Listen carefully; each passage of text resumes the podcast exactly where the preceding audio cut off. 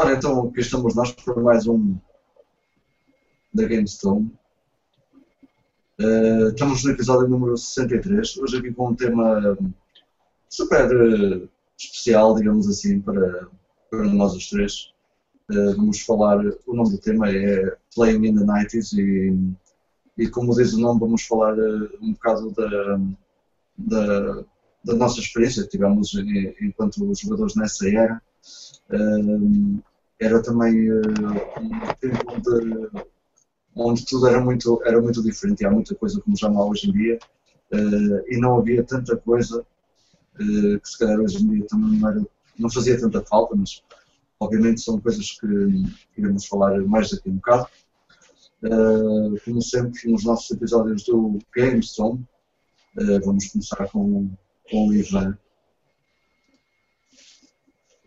Ivan? Meia, ok. Uh, olá pessoal, está-se bem? Como é que é? Então, uh, para o Back in the Day de hoje, trago-vos uh, só uma coisa, porque mais uma vez não havia assim nada especial, mas é uma coisa bastante engraçada. portanto, em, neste dia, a Apple relançou, ou seja, não lançou, mas relançou o Apple 3. Porquê? Porque ele era um bocado caro e teve muitos problemas técnicos em termos de aquecimento, principalmente. Um, e ele era muito caro. E então eles conseguiram reduzir o preço para uns impressionantes 3.500 dólares. Hum? Portanto, não, não é só os iPods, os iPods não, os iPhones que são caros. Uh, já na altura, os computadores da Apple eram caros. O Apple 3 uh, ah, era uma espécie de Apple II em esteroides. E era assim que era vendido. Completamente compatível com o Apple II. Só que o completamente era entre aspas. Porquê?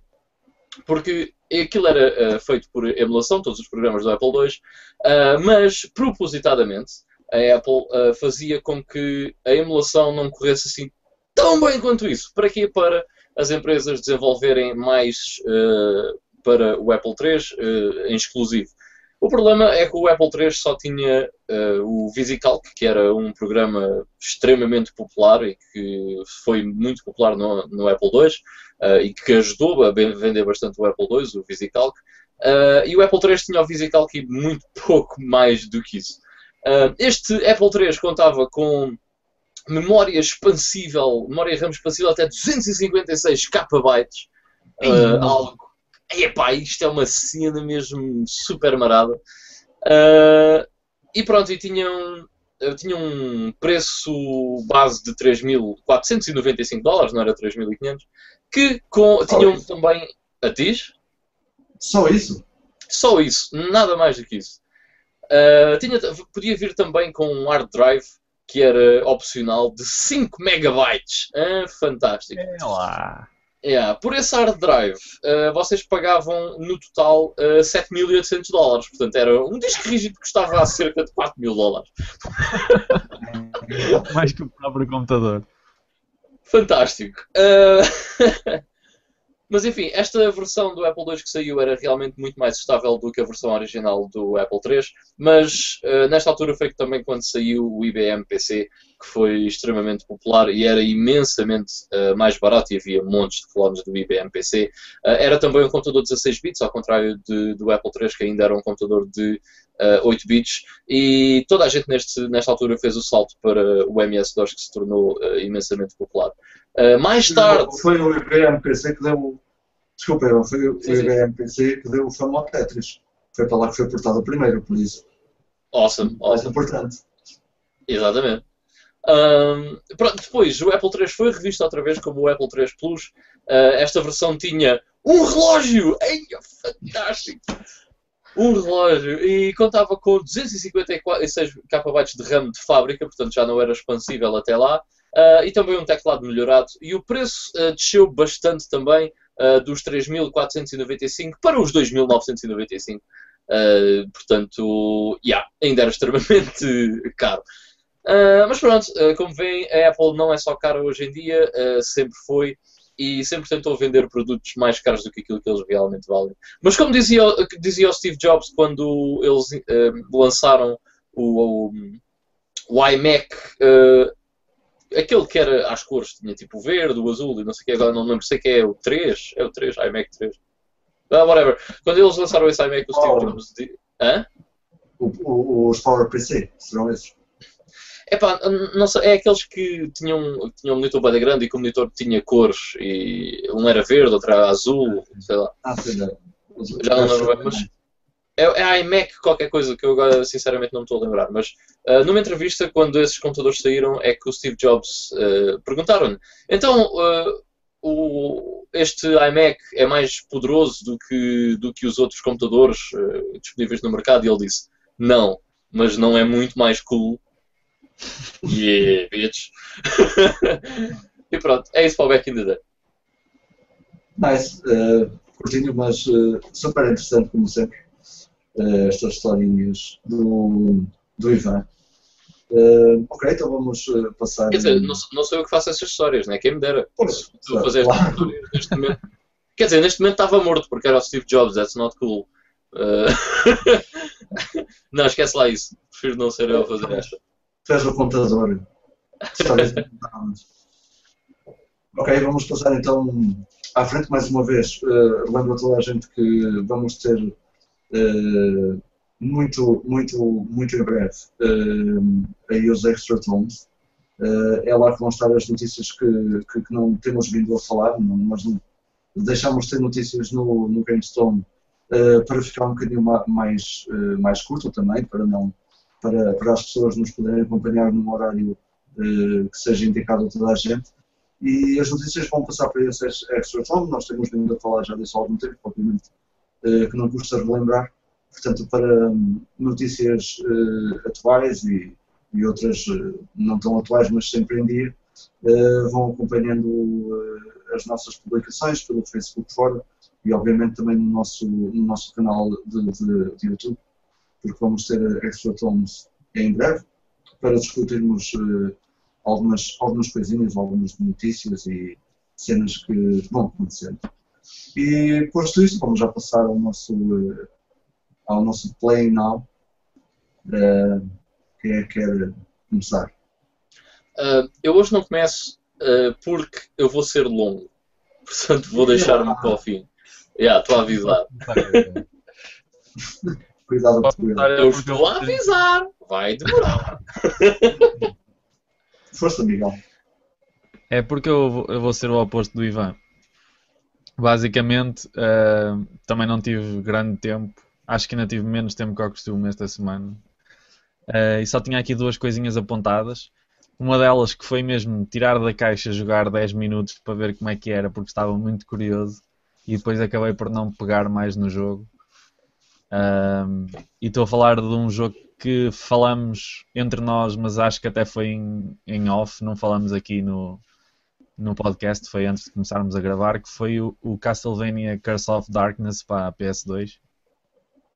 Só joguei mesmo um bocadinho para experimentar e para ver como é que era, porque estava muito curioso. E nessa, nesse episódio, quando nós gravamos esse episódio e falamos um bocadinho sobre isso antes de começarmos a gravar, ainda nem sequer o tinha eh, tirado da embalagem. Ahm, da embalagem não, de- dentro da- da caixa. Ahm, não tenho, realmente não tenho muito a dizer, a não ser que me pareceu, uh, pareceu-me porreiro, uh, visto que é das poucas experiências que eu, que eu tive com um jogo em 3D de Castlevania. Um, por acaso estava à espera que fosse um bocado mais estranho, um, apesar de, de me parecer bastante estranho um jogo de Castlevania em 3D. Uh, mas é, até achei engraçado e, e vai ser que, que muito provavelmente vou revisitar com mais paciência para, para explorar mais um bocadinho e ter uma, uma opinião mais, mais concreta para poder dar. Oh, Miguel, já agora, desculpa lá interromper, mas uh, tu jogaste tipo God of War, Devil May Cry, qualquer coisa assim desse género? Sim, Uh, tipo, por exemplo, tendo em consideração que o Curse of Darkness é um jogo PS2 de ação, uh, não é tipo bem diferente desse género que foi bem popular nessa era, né? É, é tipo, parece que é uma cena do passado. Parece que é uma cena mais, em termos de mecânicas, mais tipo PS1 do que propriamente PS2. Tam- também achei. hum, eu até lembro-me de, de pensar exatamente, exatamente isso. Foi aquilo. Se me dissessem que aquilo era um, um jogo de late PS1, eh, eu acreditava. Yeah, yeah. Pronto, os gráficos não, não são assim nada de muito avançado. Dá- são gráficos de PS2, isso dá para dá para perceber. Mas, mas realmente é como tu dizes, tem aquela mecânica um bocadinho ahm, pré esses jogos que depois ficaram imensamente conhecidos e têm essas mecânicas eh, semelhantes, não é? Os God of War e os Devil May Cry. Ahm, yeah, mas fiquei com essa sensação também, por acaso. Yeah. Mas por acaso gostei e, e se calhar estava assim um bocadinho ah, reticente. Ah, não estava com grandes expectativas, por acaso. Aliás, estava com algumas expectativas, mas não estava à espera de gostar muito. Uhum. Ah, mas pareceu-me bastante correr. Depois, ahm, depois já não, como estava assim um bocado perdido, ahm, ah, para pegar num, num algum jogo que pudesse, pudesse usufruir assim aos bocados, que infelizmente agora é, o- é, é assim que eu tenho que pensar, não é? Que tenho poucos, poucos momentos livres e, e tenho que, que os contar bem e, e ver mais ou menos em que é que eu posso investir. Infelizmente não posso investir assim agora num, num RPG eh, enorme, uma coisa que seja preciso eh, investir eh, mais, mais tempo seguido. Portanto, estava assim um bocado perdido. E entretanto estava a ouvir hum, estava a ouvir o, o- a Retro League. Já pá, há duas sim, na semana passada, foi no início da semana passada. Estava a ouvir um episódio que tinha atrasado e, hum, e um dos, dos intervenientes do, do podcast, o, o Rob, estava a falar eh, que tinha também começado e tinha até falado como o Game of the Week do, do Area of Sorrow. E hum, pá, ele, fal- fala- ele começou a falar daquilo e começou-me a trazer muita- muitas memórias de, de quando, eu, quando eu joguei pela primeira vez. E realmente ele começou a falar de coisas que eu, que eu já não sequer me lembrava. E, e, e depois é que reconheci que não me lembrava por uma razão muito simples, foi porque eu não tinha jogado até ao fim e estava convencidíssimo de que tinha jogado aquilo pelo menos até um- uma altura muito avançada. Então, para tirar as teimas, meti o, o cartucho ahm, ali na, na DS e, ahm, e fui ver o meu save game e aquilo estava tipo no início quase, tipo 10%, uma coisa ridícula assim. E, eu, "Epá, mas eu lembro-me de jogar isto um bocado mais para a frente e eu quase certeza que estou confundido com outro Castlevania. Ah, e não me lembrar de muita coisa que ele estava a dizer. Eu, epá, pronto, é- vai ser isto então. Vou, vou, vou avançar aqui um bocadito e, e se me prender eu continuo. E basicamente é a minha pick of the week porque eu não joguei mais nada. Ah, Agarrei-me àquilo e já passei, já passei até mais de metade. Ah, pelo menos no progresso que aparece lá tem 58% mais ou menos. O que não, não significa que vá, por exemplo, a nível de bosses. Eu acho que fiz para aí uns 5 ainda. Se não estou em erro. Ahm, que deve dar mais ou menos a metade também. Ah, mas tenho, tenho bastantes coisas ah, feitas que normalmente não, não, não faria porque quero acabar o jogo e quero, e quero chegar até ao fim. Um, neste decidi ter um bocadinho mais de calma, apesar de não ter tanto tempo, mas quero fazê-lo durar porque está a ser mesmo espetacular. Uh, melhor do que o que eu me lembrava ainda. E, e continua, um, se eu já tinha essa opinião, uh, continua a reforçar a minha, a minha opinião de, de que este é um dos meus uh, Castlevania favoritos apesar de, de ainda não ter jogado uh, muitos deles não- e não joguei o- aquele que muita gente diz ser o, o melhor, por exemplo. E, mas, mas este está a ser muito, muito fixe. Um, adoro as partes de. To- todas as partes distintas que o jogo tem de platforming, de ação, de, de loot que também tem, tem esse aspecto eh, também de, de RPG, de, de subirmos nível, de colecionarmos eh, as souls dos, dos bichos e, a- e adquirirmos um, as habilidades que eles têm, uh, muitas delas nem sequer valem a pena usar, mas um, já perdi algum tempo a, a, tentar apanhar uma ou outra que, que, sabia que me ia dar muito, muito jeito contra um determinado boss, ou mesmo para avançar no, no jogo. Uh, apanhar as armas diferentes. Um, sei que ainda há, há bocadinho, uh, tipo, joguei 10 minutos e, e fui explorar uma área, uh, apanhei uma habilidade de, de conseguir andar debaixo d'água e lembrei-me que havia uma secção lá para trás, quase no início, que eu não tinha conseguido chegar lá porque era preciso essa parte. Então decidi ir lá, ah, vou aqui só ver o que é que havia naquele cantinho.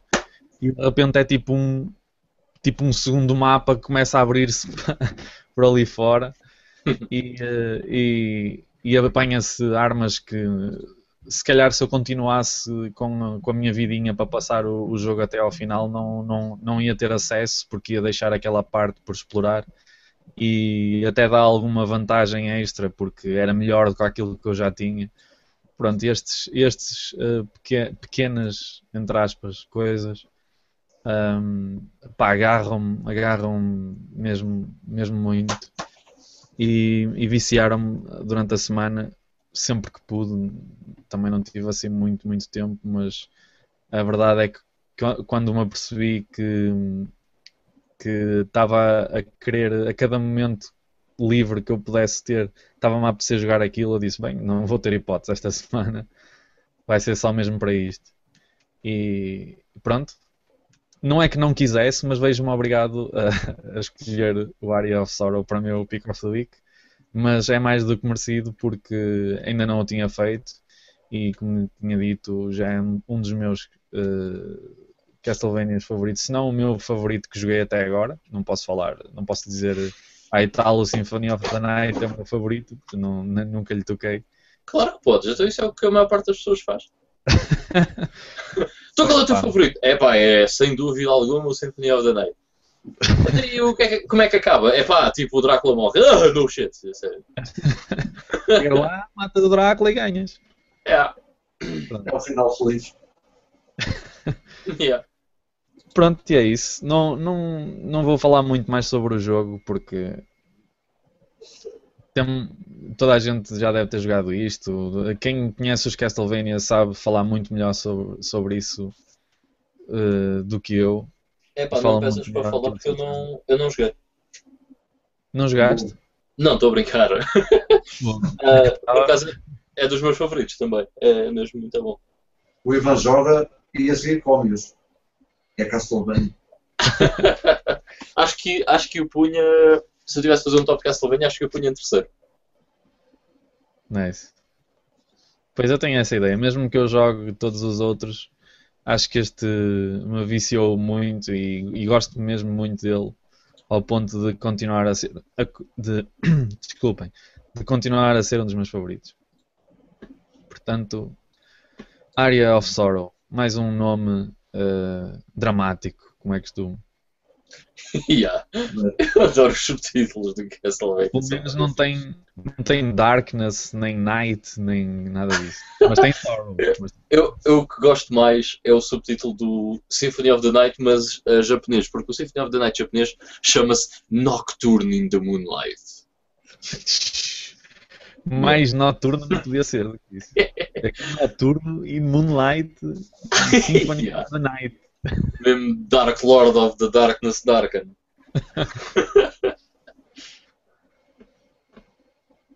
ok, então vou seguir eu, não é? Se quiseres. A ver se me consigo despachar rápido, mas não sei. Uh, então vá, primeiro vou começar por uma notinha ao, ao Mario Kart 8. Eh, porque este fim de semana andaram para aí a marcar no, no grupo do Facebook, andaram para aí a marcar um torneio online uh, e basicamente os torneios de, de Mario Kart 8 aquilo tem um códigozinho, nós entramos no online, temos o código para nos registrarmos e depois temos de estar lá uh, à hora ou entrar depois da hora, quando, quando aquilo começa podemos uh, entrar. Epá, e, e, é muito fixe, por acaso é um jogo que é super, é super divertido. Uh, descobri também que eu não jogo nada uh, daquilo, comparado com outros jogadores. Se calhar também passam muito mais tempo no Mario Kart 8 e, sinceramente foi um jogo que eu joguei muito, quando, quando saí depois parei um bocado. Uh, descobri também que as pistas afinal têm muitos segredos e atalhos que eu gosto de visto na vida. Pá, cenas desse tipo, sou meio noob, mas, é muito, mas é muito fixe. foi, foi muito porreiro, foi uma experiência diferente que eu ainda não tinha tido, porque também não, há, não tenho assim muitos amigos no, na, na, na Wii U. e, e compreende-se, também muita gente não, não tem. Um, e, e, pronto, foi, foi uma experiência diferente. Queria deixar apenas essa nota que o modo online é, é de facto muito engraçado. Uh, depois, eu não sei se cheguei a jogar aqui um, se cheguei a falar de um jogo que era o Freedom Fall, mas eu acho que sim. Há muitos episódios atrás, se calhar uh, ainda durante, durante o ano passado.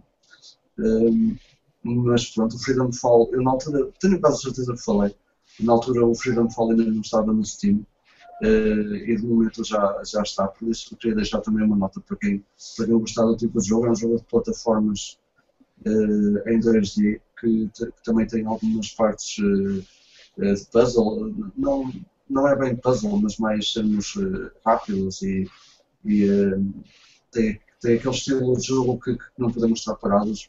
o jogo chama-se Freedom Fall precisamente porque o jogo começa no, no, topo de uma torre, é um bocado ao contrário do habitual, em que temos que subir torres ou chegar ao fim de torres, etc. Aquilo começa, começa no, no topo de uma torre temos que chegar ao fundo.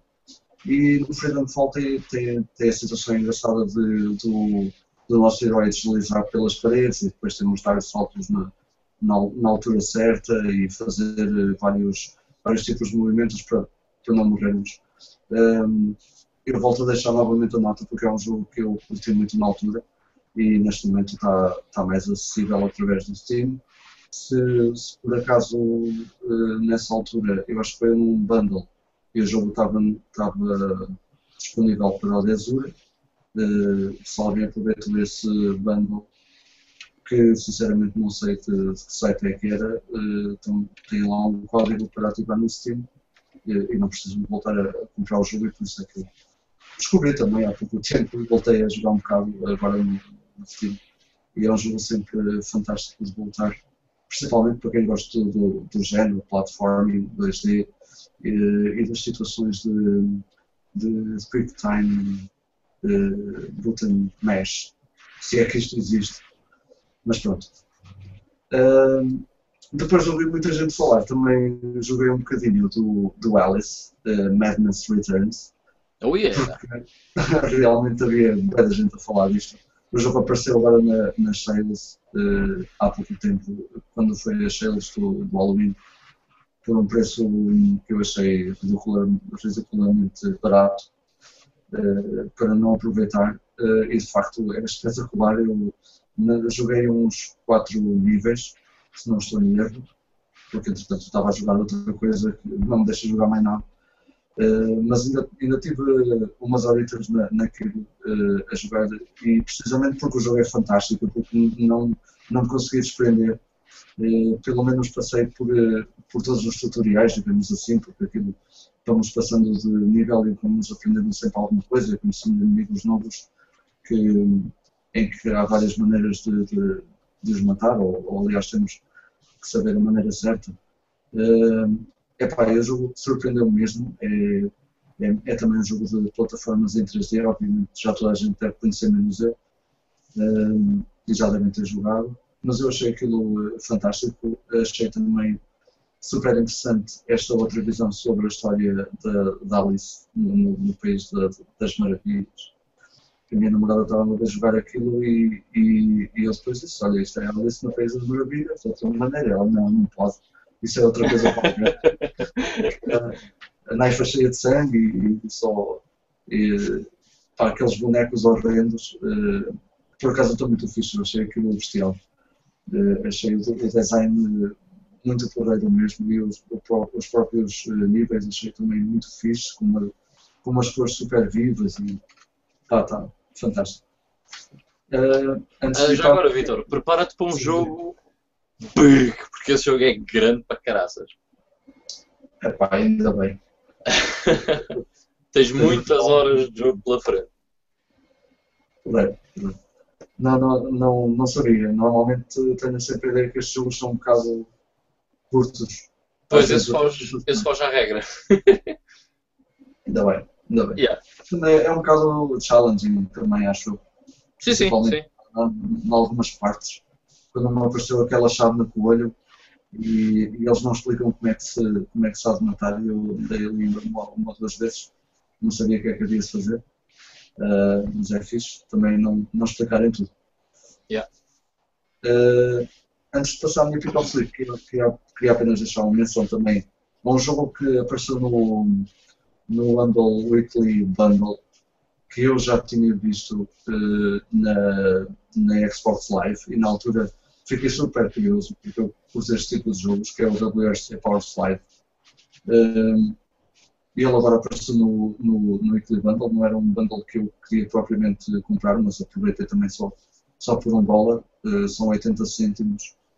Uh, os, outros, os outros dois jogos eu até já tinha um, da, da, daquele, daquele lote mais baixo, eu já tinha um, outro que não dizia absolutamente nada, mas queria aproveitar o WRC Power Slide, um, que se alguém deixou passar ao lado também e gostar do, do, do tipo de jogo, uh, eu acho que aquilo se pode considerar uma mistura de Micro Machines com Mario Kart, com Power-Ups, mas com toda a licença da WRC, com pilotos verdadeiros, com pistas de rally uh, verdadeiras, incluindo a de Portugal, também teve rally de Portugal. Uh, e é muito fixe, precisamente por, por, dar ali outro, outra, outra cena ao, ao WRC, que o WRC sempre foi aquele jogo de simulação, muito mais eh, simulação do que, eh, do que o Colin McRae ou do que o Dirt, acho eu, acho que foi sempre um bocado mais sério, obviamente, porque também tem a licença do, do WRC. Uh, e este WRC Pro Slide, na altura, quando o vi, fiquei super curioso, queria experimentar aquilo. Uh, acho que nunca cheguei a experimentar sequer, mas vi, vi vídeos e cenas e e foi um jogo que eu andava de olho, portanto aproveitei agora, por 80 centímetros vale a pena. Uh, também é um jogo que apresentou um desafio, um, um desafio uh, a bom nível, uh, principalmente quando estamos numa classe, numa classe mais alta. É, não é uma coisa, não é um tipo de corrida que possamos prever, porque os power-ups que, que, que, os, que, os, nossos inimigos, digamos assim, ou os, os pilotos adversários vão apanhando uh, também são totalmente aleatórios e às vezes lixam-nos completamente a vida. Uh, mas é isso que é, que é fixe. Uh, ainda para mais é um jogo com carros de rally, com pistas de, de rally, que é fixe porque aquilo podemos fazer mesmo como no rally, aqueles slides de lado e etc. mas com este de ser um, ser um jogo ser um jogo que mistura estes vários tipos de, de, de, de, de jogo, que vai buscar outros elementos a, a outras eh, franquias. Eh, e eu falei no Micro Machines porque também tem um tipo de visão eh, diferente e ao mesmo tempo, atenção, é, é um jogo que até é bastante imersivo, porque temos um mapa bastante detalhado e, e bastante colorful também, onde, onde há obviamente. Porque começa logo na, na, nas pistas de neve e é tudo branco, não, não, tem, muito, não tem muitas cores. Uh, e, e, finalmente, para a minha pick of the week, eu ainda não acabei o jogo e acho que estou bastante elogiando, uh, mas vou dar a minha pick of the week ao Middle Earth, uh, Shadow of Mordor, porque não tenho feito mais nada, uh, senão aproveitar os tempinhos livres para, para continuar o jogo. Eu já sabia que ia, que ia gostar de certa forma do jogo, sempre gostei de de tudo uh, o que fosse. Uh, eu não quero estar a dizer diretamente tudo o que seja de, de Lord of the Rings uh, ou, ou, ou, do universo de, ou, ou, deste universo, mas sempre gostei de tudo o que fosse, o que tivesse este tipo de fantasia, de fantástico, que fugisse um bocado ao real. Eu não gosto só de pós-apocalíptico, como vocês sabem, gosto também de coisas que seja um bocado como o Shadow of Mordor, eh, aquilo que o Shadow of Mordor faz, que é, que é transportar-nos para, para outro universo, sendo, sendo este jogo eh, um, um RPG, sim, é um, é um, é RPG. Obviamente vamos, vamos nos mantendo fiéis à, ao papel do, do, do, do nosso herói e, e vamos querendo acompanhar mais e vamos sentir-nos sentir-nos cada vez mais imersos no, no, em todo o ambiente e em todo o mundo. Uh, isso acabou por acontecer uh, e isso fez com que eu gostasse cada vez mais uh, do jogo. Sei que não é um jogo que se calhar toda a gente gosta ou toda a gente perde tanto tempo, tanto tempo no jogo, mas ainda estava ontem a dizer, a dizer em, em offline ao, ao, Ivan que eu só descobri que havia outra área ao fim de 17 horas de jogo. Eu andei 17 horas a matar Uruks e, e a fazer alguns desafios. E só depois é que me lembrei de, pá, é melhor ir fazer uh, algumas missões também, em vez de andar para aqui uh, a trepar paredes e a, e a é tentar. É tipo, o sistema de combate é tão bom, man, que um gajo perde-se completamente. Sim, sim. Completamente, é mesmo. Eu já não vi um sistema de combate tão bom há, há imenso tempo mesmo. Aquilo parece tão, parece tão fluido e fazer uh, tanto sentido, porque há jogos que uh, até é fixe, mas depois um gajo olha para aquilo e pá, é, é fixe, mas não faz sentido nenhum. E aqui parece que está tudo interligado, e obviamente que eu não quero estar aqui a spoiler também muito, mas um, ehm, sendo, sendo que, que, que, o nosso herói também tem aquela vertente não, não humana, de, desde o início do jogo também tem certos poderes uh, que vão acabar uh, por, por, fazer com que nós entendamos certas coisas que vão acontecer. E aquilo é, é fantástico como o tempo para para, para que possamos ver quando há cabeças cortadas e, e aquelas stealth zets e etc. Pá, é absolutamente fantástico. Aquilo prende mesmo, prende mesmo uma pessoa. E, eu comecei a limpar até o, aquele, o sistema Nemesis, comecei a limpá-lo todo. Yeah. E depois voltei lá e, e reparei, epá, estes gajos estão sempre a nascer de algum lado, é melhor parar um bocado porque não faz sentido nenhum. Uh, até foi fixe por um lado, porque aquilo vai dando experience e outros tipos de, de, de, de pontos, porque Shadow of Mordor não tem só experience para ganhar, uh, temos acho que ao todo três, três tipos de, de, de, pontuação que vão dar para desbloquear novas cenas e etc. Até foi bom porque depois cheguei ao, ao, eh, ao Gatekeeper e, e aquilo foi no instantinho mesmo Uh, ainda hoje estava a ler um, um, comentário, foi engraçado, estava a ler um comentário no, no Reddit, uh, ou no Reddit, não sei como é que o pessoal diz aquilo, e eu, eu vejo uh, numa frase pai de 20 palavras, de, deixava pai 15 palavrões, basicamente porque estava tudo deixado, porque não conseguia passar aquela parte. Eu até me senti aliviado, porque ok, ao menos cheguei ali e fui logo num, num, num instantinho e um gajo vai aprendendo técnicas e pá, é bem fixe. Uh, aprende-se muita coisa também uh, a andar por ali a deambular e deixar as missões um bocado de lado.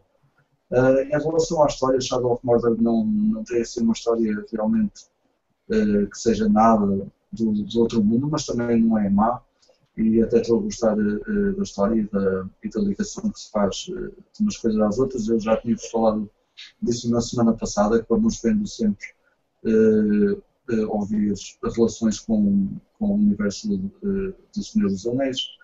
Uh, já agora, o que eu disse na minha review, e que, que eu estou a jogar o jogo a segunda vez e cada vez acho mais, que é se a pessoa conhece as obras de Tolkien, percebe mais do jogo, porque, por exemplo, há muita coisa no Shadow of Mordor que não está no livro do Senhor dos Anéis, mas está no Silmarillion. Portanto, vocês vão perceber mais se tiverem lido o Silmarillion. Uh, tanto que o jogo passa-se entre o Hobbit e o Senhor dos Anéis, uh, mas há muitas coisas uh, de referências ao passado no de Middle Earth. por isso, yeah, se vocês conhecerem bem a obra de Tolkien, é, é ainda mais fixe. Mas eu, não, eu nunca li os livros, por, por acaso, e bem, de certeza que há muita coisa que eu não, não faço, não faço pela essa ligação que tu estás a dizer. Uhum mas também sou da opinião que uma pessoa que, que tenha gostado, que só tenha visto os filmes e tenha gostado do, do, dos filmes, eh, sou muito da, da, opinião que vai gostar muito mais do jogo e vai tirar o melhor uhum. partido. Eh, até porque todo o universo, mesmo deixando a história de lado, todo o universo, eh, a própria localização, faz mais sentido para, para, quem, tenha, para quem tenha visto uh, uhum. os filmes. Eu nunca li os livros e, e, tô, e sei que estou a gostar mais, como tenho gostado de todos os jogos que tenho jogado, do, do, do, do Senhor dos Anéis, sei que estou a gostar mais do jogo por causa disso. Também não quero estar, não vou dizer muito mais, muito mais porque o jogo saiu há pouco tempo e obviamente também não quero estar a spoiler uh, para quem vai jogar uh, no futuro. Uh, mas não estou nada arrependido de ter, ter comprado o jogo porque eu tinha a certeza que ia, que ia gostar, não sabia que ia gostar a 200% e estou completamente, estou completamente preso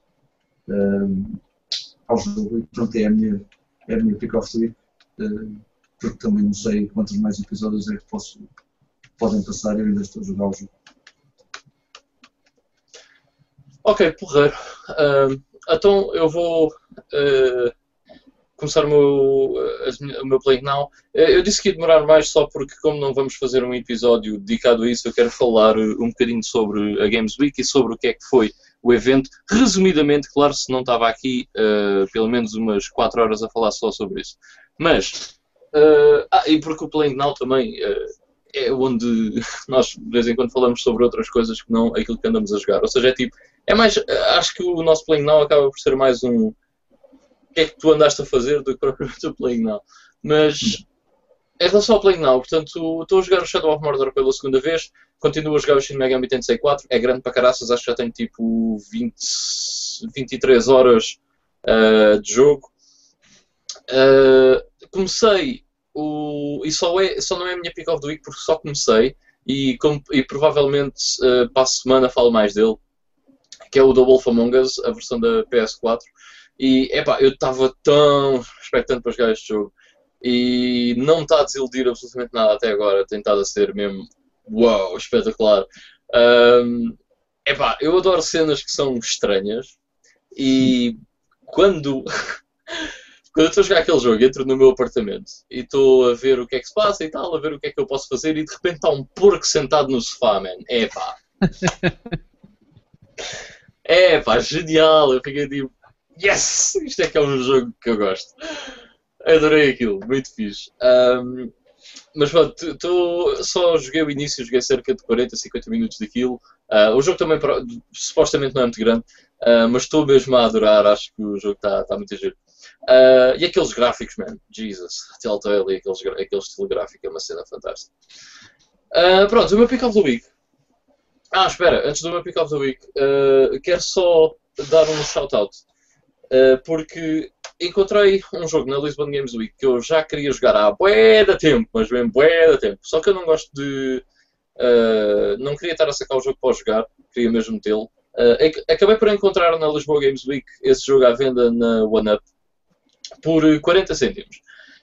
E, uh, yeah, 40 cêntimos é bué da pouco, só que é a versão Classics, mas mesmo assim eu queria tanto isto que trouxe na mesma. É pá, por 40 cêntimos, tipo, não pude estar a passar ao lado foi uh, o Clive Barker's Undying, que para quem não sabe é um FPS de 2000, se não me engano. Uh, 2000, 2001. Uh, pronto, é, infelizmente é a versão Classics, mas o jogo estava completo, portanto eu tive que trazer. Foi 40 cêntimos. Este Clive Barker's Undying é um FPS bastante diferente daquilo que se costuma fazer, porque é uma espécie de horror FPS. Uh, não é tipo Doom, é bastante diferente Uh, e saiu da mente do Clive Barkers, que também veio a fazer o Jericho um, uns, tempos, uns anos mais tarde, em 2006, se eu não me engano, que saiu para PS3 e Xbox 360 e PC. Uh, ah, mas este aqui tem um ambiente, na minha opinião, mais único e mais. Um, dark, porque o Jericho às vezes parecia um bocado parvo, este não, este parece que tem um ambiente mais sério. Uh, portanto, muito fixe. Pá, por enquanto estou a gostar bastante. Uh, é um FPS fora do vulgar e isso é porreiro porque os FPS hoje em dia são muito banais, uh, ou melhor, são muito iguais. E realmente há aqui um FPS que é bastante diferente do vulgar e que é muito fixe. Clive Barker's Undying. Depois, o meu pick of the week vai para um jogo que eu também comprei na OneUp e a quem eu, se por acaso a pessoa estiver a ver isto, eu agradeço imenso e quero dar um shout-out grande à OneUp, que eu nunca consegui lá ir porque infelizmente fiquei um bocado longe da minha casa, embora seja teoricamente na zona, uh, ainda fica um bocado longe e eu nunca consegui ir lá, mas acabei por conhecer as pessoas uh, agora na Lisboa Games Week e, opa, e falei com as pessoas, as pessoas foram impecáveis e este jogo até me saiu mais barato uh, porque ele fez-me um desconto no jogo. Uh, portanto, obrigadão, man. Muito fixe. E esse jogo que eu fiquei muito contente de encontrar, fiquei mesmo muito contente mesmo. Uh, mesmo, mesmo. Mesmo muito contente. Por isso, obrigado ao, ao José Mendoeira, foi fantástico. Um, o jogo estava originalmente a 20 euros, uh, mas depois num bundlezito acabou por ficar a 16, que foi o Black Hawk. Ver se vocês conseguem ver. Yeah, conseguem. Black Hawk. Que cá se chama Black Hawk, mas nos Estados Unidos chama-se Blackthorn. O Blackthorn é nem mais nem menos que o terceiro jogo uh, feito, alguma vez feito pela Blizzard. Uh, e eu sou um sucker por cenas da Blizzard. Embora este Overwatch. Uh, enfim. Mas, não falando agora do Overwatch, este Black Hawk em, na Europa ou nos Estados Unidos, Blackthorn, um, é um jogo muito, muito, muito fixe e que eu ao experimentar estava a pensar, realmente, man, a Blizzard só faz coisas fantásticas. É uma cena impressionante. um, o Black Hawk é um side-scroller action game, ou melhor, um jogo side-scroller de ação, ou um jogo de andar para o lado de ação, também pode ser assim.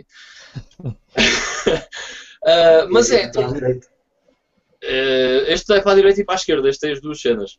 Ah, bom.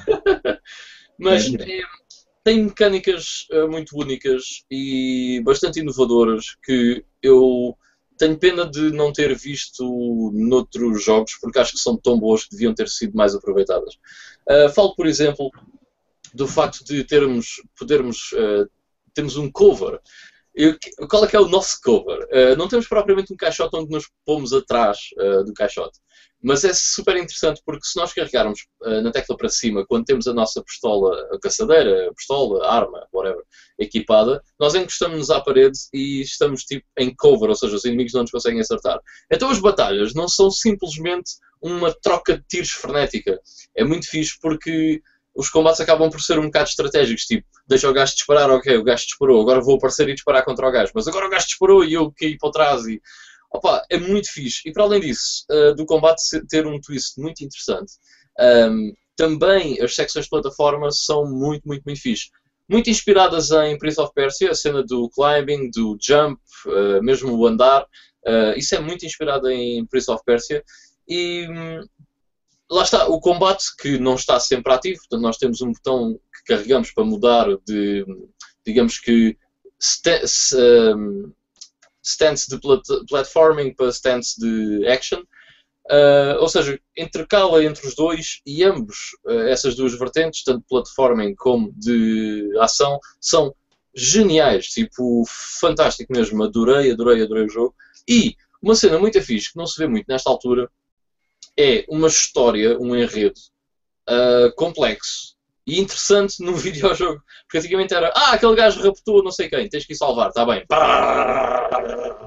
E pronto, era assim que, que, se passava o jogo. Aqui não, aqui temos uma, uma história interessante, temos um personagem interessante, uh, temos também, uh, por exemplo, temos os inimigos, mas também temos, e temos vários tipos de inimigos, mas temos os inimigos, temos os inocentes, que nós podemos matar ou não, uh, que é uma espécie de twist.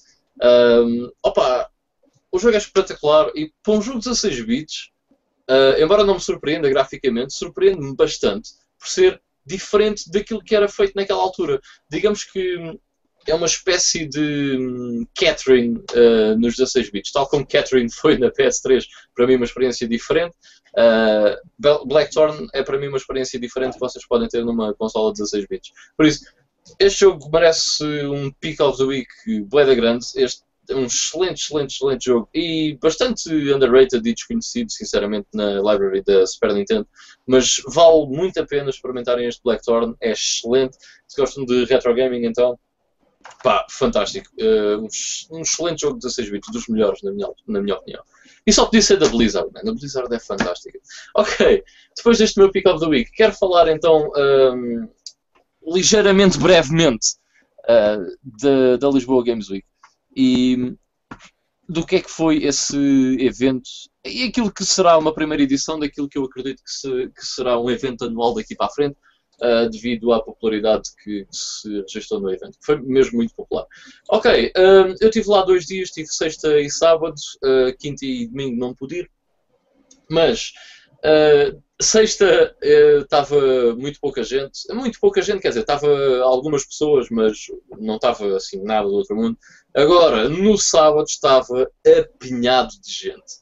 Para vocês terem noção, eu no sábado, uh, para ir às duas, três da tarde, não conseguia jogar absolutamente nada, a menos que esperasse tipo uma hora para jogar. Enquanto na sexta eu joguei tudo. Eu, eu na sexta-feira joguei tudo. E no sábado fui lá, tipo, passear, conhecer as pessoas e tal uh, ver como é que aquilo estava, falar com, com amigos que lá estavam, como o Ivan Barroso que estava lá e o André Monteiro que também já esteve aqui no podcast, que também esteve lá e foi, é sempre um prazer estar com essas duas pessoas. Uh, pá, e fui lá no sábado mais para isso, porque fui com amigos, porque estavam lá pessoas que eu conhecia, porque conhecia outras pessoas. Uh, foi muito fixe.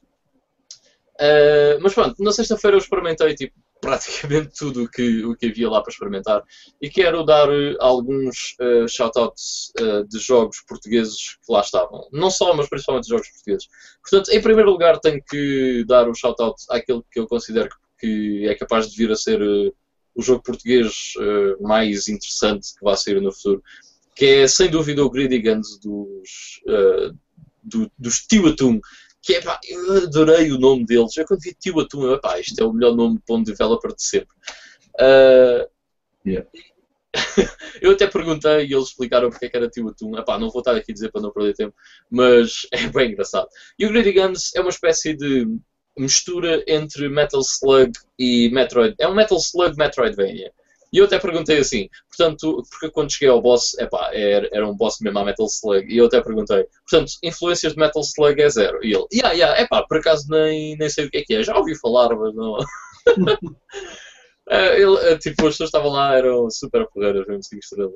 Uh, mas, yeah, um jogo muito fixe, uma espécie de híbrido entre. Basicamente é, é um Metal Slug com.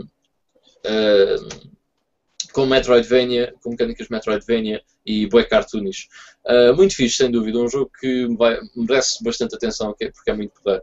Depois, tenho que dar também um big, uma big thumbs up à RTW Imaginary Labs, uh, que uh, tinha lá dois jogos disponíveis para jogar, um deles que já está disponível e outro para se experimentar. O primeiro, uh, que já está disponível e que é um jogo bastante simples, é o Guts, uh, completamente inspirado no Prince of Persia e naquelas espécies de guilhotinas que havia no Prince of Persia, em que o jogo é tão simples quanto isto. Diz? Essa RTW é do nosso colega João. É do João Souza, exatamente. Uh, Opa, e aquilo é tão simples, mas é bué viciante. Uh, o jogo é tão simples quanto isto. Nós tocamos no ecrã para o nosso personagem andar para a frente e aquilo tem umas guilhotina, guilhotinas que abrem e fecham uh, e nós temos que passar entre essas guilhotinas. Uh, e no chão, algumas partes têm madeira e então temos de passar mais rápido. É bué simples, mas acreditem, é bué viciante. Eu tipo, comecei a jogar aquilo e assim, fuck, ok, tenho que fazer mais do que este score. E então meti-me a jogar aquilo bué vezes. Mas realmente... Uh, desculpa, Ivan. Eu cheguei a jogar isso uh, uma altura em que o João uh, fez, fez, fez uma, umas quantas publicações sobre isso e ele fez uma em que dizia ah, o meu iScore 19, tenta-me passar agora no meu jogo e tal. E eu, ok, vamos lá, e 5, uh, uh, a seguir 6, e depois fazia 4, pronto, desisto. Mas é realmente, é, é, muito, é muito viciante. Nós queremos sempre voltar lá. Yeah. Para teres uma noção, o recorde dele neste momento é 81.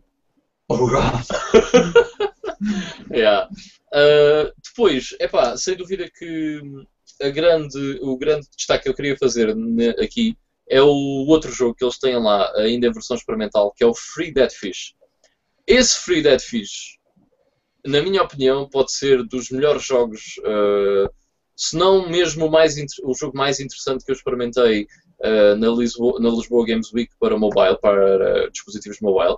Aquele jogo é muito, muito, muito fixe. E todas as ideias que eles têm, que são imensas, uh, para aquele jogo, na minha opinião, podem vir uh, a fazer um jogo muito bom, muito interessante, muito variado, que eu acho que pode estar ao nível de outros bastante conhecidos na indústria, como, por exemplo, o Cut the Rope, que eu acho fantástico. E eu, eu, eu acho sinceramente que este, que este jogo mobile é muito bem pensado, uma ideia muito interessante, uh, pá, muito, muito, muito bom. E acho que eles podem ter aqui uma cena muito boa nas mãos, porque este jogo eu pessoalmente achei fantástico. E para quem gosta de puzzle games, isto é do melhor, man. é mesmo espetacular. Uh, não vou estar a entrar em pormenores de como é que se processa o jogo, mas podem ir pesquisar sobre ele, porque provavelmente vão encontrar uh, informação sobre isso. Chama-se Free Dead Fish. É muito, muito, muito bom. Depois, uh, queria também dar rapidamente um shout-out ao Beatles Land, que é um jogo engraçado. Uh, também ao Thanatos, que é um platformer também engraçado. Uh, embora a versão que eu experimentei ainda tivesse alguns problemas e o gameplay tivesse que ser melhorado e o beat detection também, mas mesmo assim é um jogo engraçadinho.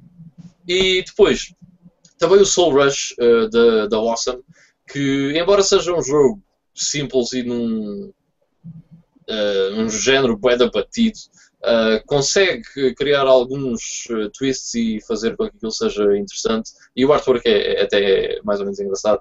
Portanto, também um shout-out para isso. Depois, um shout-out que eu também queria fazer Uh, era para os alunos do curso de aplicações multimédia e videojogos, onde estava o André Monteiro, que já esteve aqui no podcast. Uh, esses alunos tinham lá vários jogos disponíveis para, para serem jogados, tanto de alunos do segundo ano como alunos do terceiro ano, projetos finais e etc. Uh, epá, e houve dois jogos que estavam lá que eu achei bué da piada. Uh, um deles chama-se Fat Kid, ou seja, rapaz gordo. E aquilo é muito simples. É um endless runner onde nós só precisamos de carregar no espaço para fazer alguma coisa.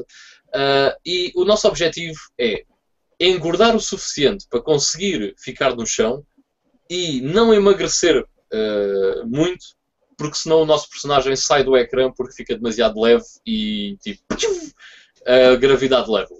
Uh, portanto, isto é bem engraçado e nós pelo caminho vamos comendo cheeseburgers, uh, gelados, batatas fritas e ao mesmo tempo temos de saltar por cima de obstáculos ou pá, cenas desse género. E depois quando engordamos demasiado o nosso personagem fica uma bola brrr, e consegue destruir obstáculos. É pá, aquele jogo é tão fun e tão estúpido, porque é tão estúpido que é bem engraçado, estás a ver? Então, pá, eu adorei aquilo. Uh, adorei mesmo o Fat Kid, achei uma cena bué da fixe e espero que, que eles uh, continuem a fazer coisas assim deste, deste género. Uh, o Fat Kid, não sei se está disponível, muito sinceramente, mas é bem engraçado, é muito giro. Depois tinham lá um que era o YOLO, que era um jogo de zombies que é exatamente, não é exatamente, mas é muito idêntico àquilo que vocês podem encontrar no Zombies Ate My Neighbors, mas os personagens eram cubos. Uh, ou seja, os zombies eram cubos e vocês eram uma compilação de cubos. Uh, pronto, tínhamos de salvar uh, algumas pessoas e ao mesmo tempo tínhamos que matar os zombies. Conceito é fixe, eu adoro os Zombies Ate My Neighbors e gostei bem daquilo e felizmente só tinha um nível disponível. e quando eu cheguei ao, ao fim do nível foi tipo, então e agora? Ah, agora tipo só há esse nível.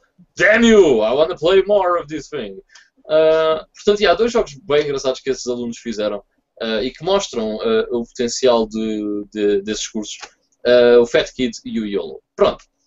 Esses são os shoutouts que eu, que eu queria dar a jogos portugueses. Quero só referir que o Bloodborne é espetacular e é o meu most wanted para o ano que vem porque, oh my god, tudo o que aquele gajo parece que que faz do que fez o Demon Souls e o Dark Souls parece que é excelente. Este, uh, em vez de medieval, é uma espécie de tem um ambiente gótico uh, vitoriano e é fantástico, é puta fixe. Eu mal posso esperar para meter as minhas mãos naquele jogo. Um, Como se dessa altura? Uh, diz Vitor, desculpa. Como se tu não gostasses dessa época. Ainda yeah, não gosto, não gosto nada mesmo.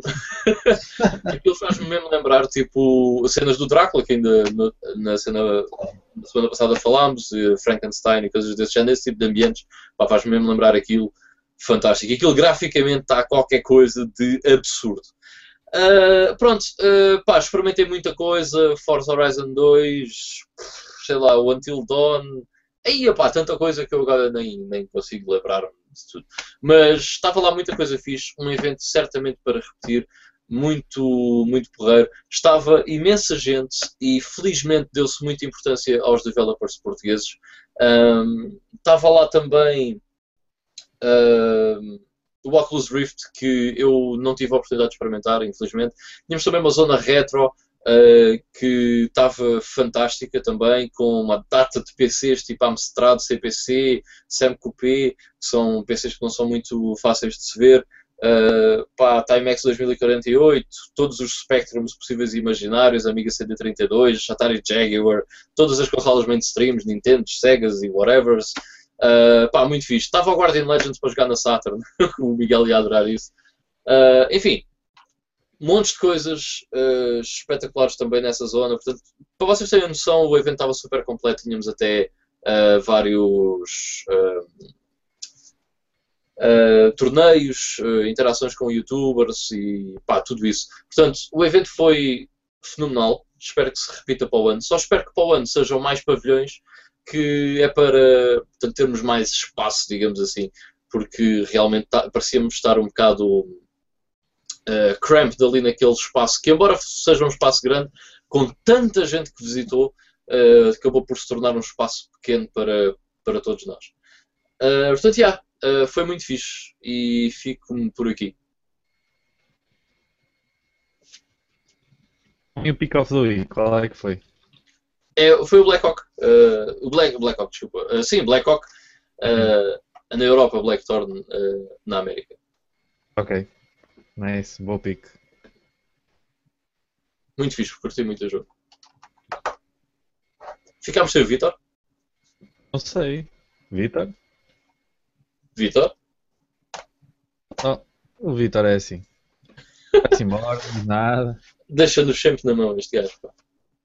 Na cavita.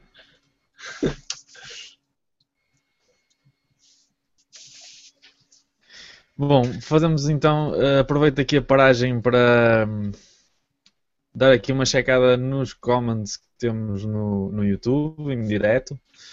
Um, para já, uh, obrigado ao pessoal que está que tá a ver. Uh, o Zeppelin PT diz Hey dudes, Hey Zeppelin PT, como é que é? Mega man, está-se bem. Uh, depois o Sr. Fred Strasher, que não é nada mais nada menos que o nosso amigo André, Uh, diz, já me eu... falei de fartar dele, pá, fogo, o gajo é a estrela deste podcast. é verdade, pá, já, pronto, olha, já nem, nem vou ler isto porque... uh, ele diz que ele também passou por, por esse Blackthorn e parou para dar um segundo olhar, só que depois leu Black Hawk e pensou, ok, não deve ser o mesmo, mas afinal era. uh, by the way, é sempre um prazer estar contigo também, uh, Ivan, não é? Claro. Thank you. Uh, depois o John M diz boas pessoal. Ivan, diz aí o que achaste do The Order 1886 e do Bloodborne. Do Bloodborne. Ele adiantou-se. Do Order 1886. Tens alguma coisa a dizer? Experimentaste? Ivan? Posso dizer, sim senhor. Experimentei. Uh, como é que é, João? Já agora está-se bem. Experimentei e hum, curti, curti bastante o jogo. Uh, a única cena que, que eu acho que posso dizer menos positivo sobre o jogo uh, é que não é propriamente, não me pareceu propriamente uma inovação. Eu diria que a melhor maneira de eu descrever o Order 1886 é que esse jogo é um Gears of War um, em, em Londres, uh, na Londres vitoriana. Portanto, acho que esta é a melhor descrição que eu te posso fazer do jogo. Uh, se tu gostas de Gears of War, eu acho que sim. Eu tenho ideia que já ter falado contigo disso, tu gostas bastante de Gears of War. Portanto, vais curtir certamente o Order 1886. Eu não sou um grande fã de Gears of War, mas não sou um grande fã desse jogo, exatamente pelo setting que eu não acho assim grande piada. Mas este Order 1886 uh, despertou-me a atenção, acho que está muito fixe. Graficamente também está soberbo, está uma coisa do outro mundo. Um, a única cena que eu não gostei uh, nesse, nesse The Order um, não tem a ver com o jogo, não estou a falar do jogo, aquilo que eu não gostei do jogo Uh, já disse que é basicamente vai ser bastante repetitivo, acho eu, mas é porque a disposição como eles tinham aquilo para nós experimentarmos era ridículo. Eles tinham um monitor para aí de 257 polegadas e meteram uma, uma cadeira mesmo em frente ao monitor. Ou seja, imagina, tu querias ver que balas é que tinhas na arma, tinhas que fazer assim: é pá, que balas é que eu tenho? Ah, ok, olha, aquele gajo estava a disparar ali. É, pá. um bocado estranho. Mas o jogo está muito fixe, pá. Hum, eu curti do jogo. Acho que vai ser, não vai ser algo uh, inovador, acho que vai ser algo assim um bocado mais uh, banal, tipo third person shooter. cover shooter uh, um bocado mais banal, mas curti, curti do jogo, acho que está tá muito fixe. O Bloodborne, já disse. Exato. Uh, o André complementou aqui com mais um comment a dizer que o nome do jogo que falaste é Go Fatty. Ah, era Go Fatty. Ah, pá, peço desculpa. Pensei que era o que, era o, que se chamava Fat Kid. Deve ter ouvido alguém dizer Fat Kid porque controlas um miúdo que é gordo. Uh, e deve ter ficado com essa, com essa ideia. Mas, yeah, então é Go Fatty. Portanto, não sei o que é que se passou com o, com o nosso amigo Vitor que não está não está a conseguir entrar na conversa. Bem, então nesse caso vou alargando-me alargando sobre o Lisboa Games Week. Uh, fiz uh, também na OneUp, uh, que é mais uma vez dou o shout-out, provavelmente um dos melhores negócios em termos de videojogos que eu fiz nos últimos meses, equivalente à 3DS que eu encontrei o mês passado. E foi engraçado uh, encontrar, fazer um negócio desse calibre uh, numa loja retail, digamos assim, que supostamente vende os jogos a preço uh, justo, digamos assim. Mas aquilo estava uma data, uma, data, de cartuchos de Game Boy num cesto. isto é um spoiler para quem vê os meus vídeos de aquisições, mas não interessa, não é? Mas eles tinham um monte de, de jogos de Game Boy num, num cesto e os jogos variavam entre os 90 cêntimos e os 3 euros, mais ou menos. Uh, e depois estava lá este. Era 14,90€, ou seja, bastante mais caro do que, do que os outros. Uh, mas 14,90€ para este jogo era bué barato. Uh, o jogo que eu estou a falar é para o Game Boy Advance, que é o Ninja Cop. E o Ninja Cop é provavelmente nem mais nem menos do que o jogo mais raro que existe de Game Boy Advance uh, na zona PAL e mesmo na zona NTS e US é capaz de ser o mais raro. Uh, e o Ninja Cop ficou, portanto, a 15 euros, o que foi um deal massivo, porque opa, esse jogo nunca se encontra a menos de 100 euros, muitas vezes a chegar aos 150, 200 euros. Uh, foi muito fixe ter encontrado isso por aquele preço. Portanto, uh, é provável que tenha sido algum deslize da loja, que embora estivesse mais caro, estava muito abaixo do preço que normalmente se pratica. Uh, por isso foi muito porreiro também encontrar isso por lá. Outra coisa também fiz da Lisboa Games Week foram Só uma curiosidade. Sim. Um, esse jogo também é mais conhecido até por Ninja 5 é, Exatamente, que é o título NTSC. Ninja 5 Tanto cá como nos Estados Unidos é, é um dos daquelas versões sem contar com Special Edition Collectors, não sei quantas, vindas lá do Japão mais ninguém tem. De, desses edições standard é capaz de ser o jogo mais raro para Game Boy Advance. Yeah, foi mesmo uma grande surpresa. Aliás, tipo, eu estava. Eu já tinha passado na, na One Up, uh, tinha lá comprado uma cena e depois tipo, passei por lá outra vez e aquele cesto não estava lá. E então tipo, fui vendo. E eu assim, eu estava com a minha namorada e eu, olha, está aqui o Ninja Cop. e a minha namorada, mas o que é isso? E eu assim, não interessa, já vais ver, já é o Ninja Cop, vou comprar. e depois é que lhe expliquei o que é que era. Uh, pá, foi muito, foi muito fixe ter encontrado isso. Uh, e ainda por cima é um jogo bastante fixe. Uh, portanto, é muito, muito, muito fixe. Yeah, foi muito interessante ter encontrado isso. Um jogo da Economy, by the way, para quem não, para quem não conhece. outra coisa muito fixe da Lisboa Games Week foi também as conferências de, pá, eu vi algumas conferências uh, sobre algumas mais direcionadas para jogos, como foi no caso do, do Little Big Planet 3. Uh, eh, depois tive a ver, vi também a conferência que o Ivan Barroso uh, deu sobre a história dos videojogos portugueses, que foi muito fixe. E aconteceu uma coincidência que, daquelas tipo, push, my brain just, que foi, ele estava a falar no Elifoot e de repente telefona-lhe o André Elias. uma cena do caraças. Um, ele estava a falar Foot e não sei o quê, porque eles agora faziam uma versão todos os anos e não sei o quê, de repente toca o telemóvel, ele ia desligar o telemóvel e de repente olha o André Elias. E ele, ok, isto pode parecer bruxedo, mas uh, o André Elias estava a telefonar enquanto eu estou a falar do Foot. Uma cena boa da fixe.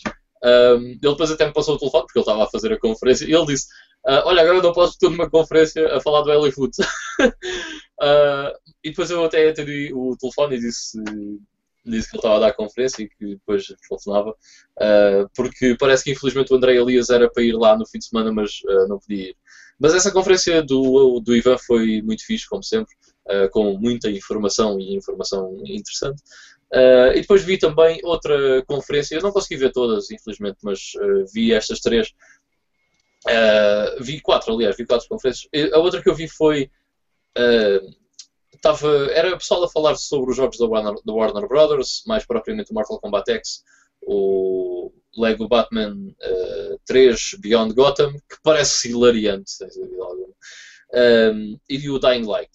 Epá, e nesse painel uh, estava o Ricardo Passos da, da N3 e estava. Epá, agora não me lembro do nome do rapaz, mas é um gajo bem fixe. Uh, cabelo assim comprido. Uh, encaracolado. Não me lembro agora do nome dele, mas um gajo bem bem bacana. E estava um, um gajo da Rubber Chicken, que é o Gonçalo. Epá, eu fartei de rir à pala desse sócio, man.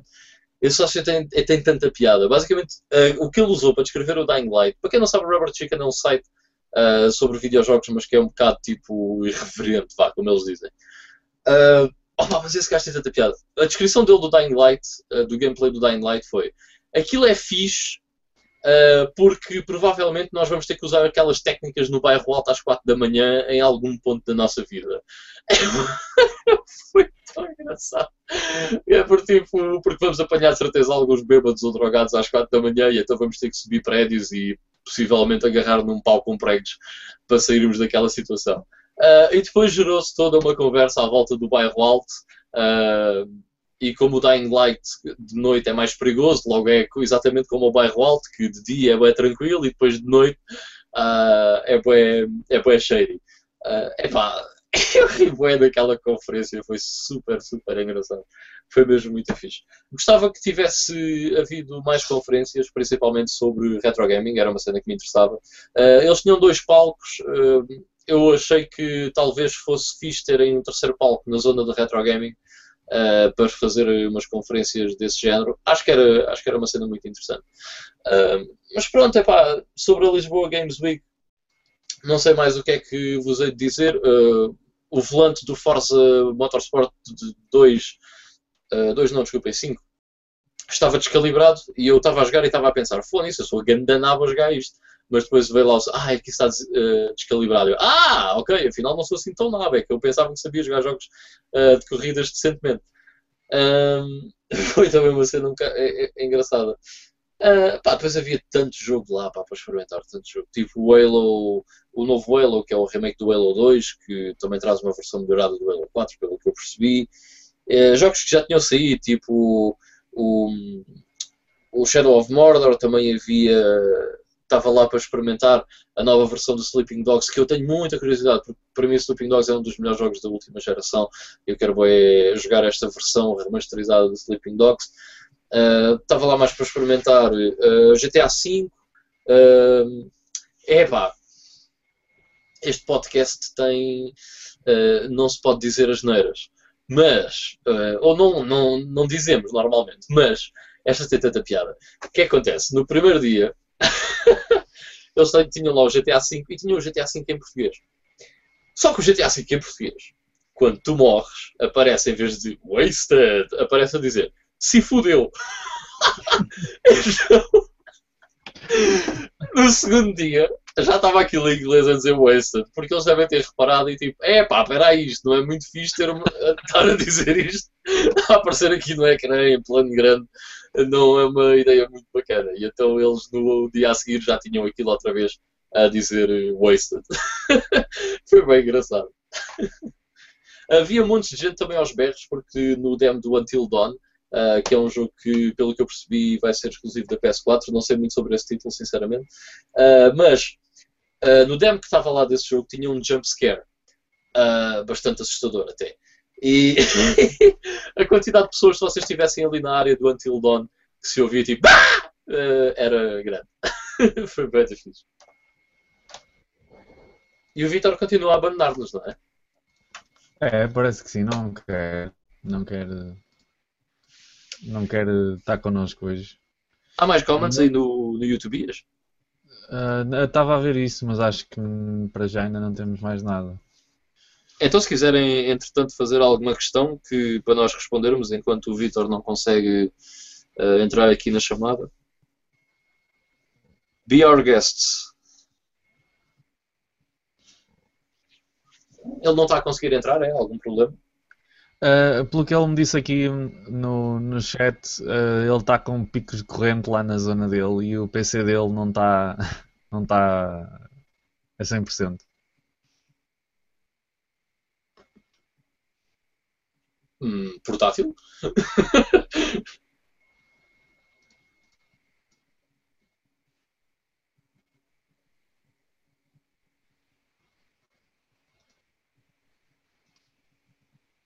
Isto é o que dá a morar no meio do nada.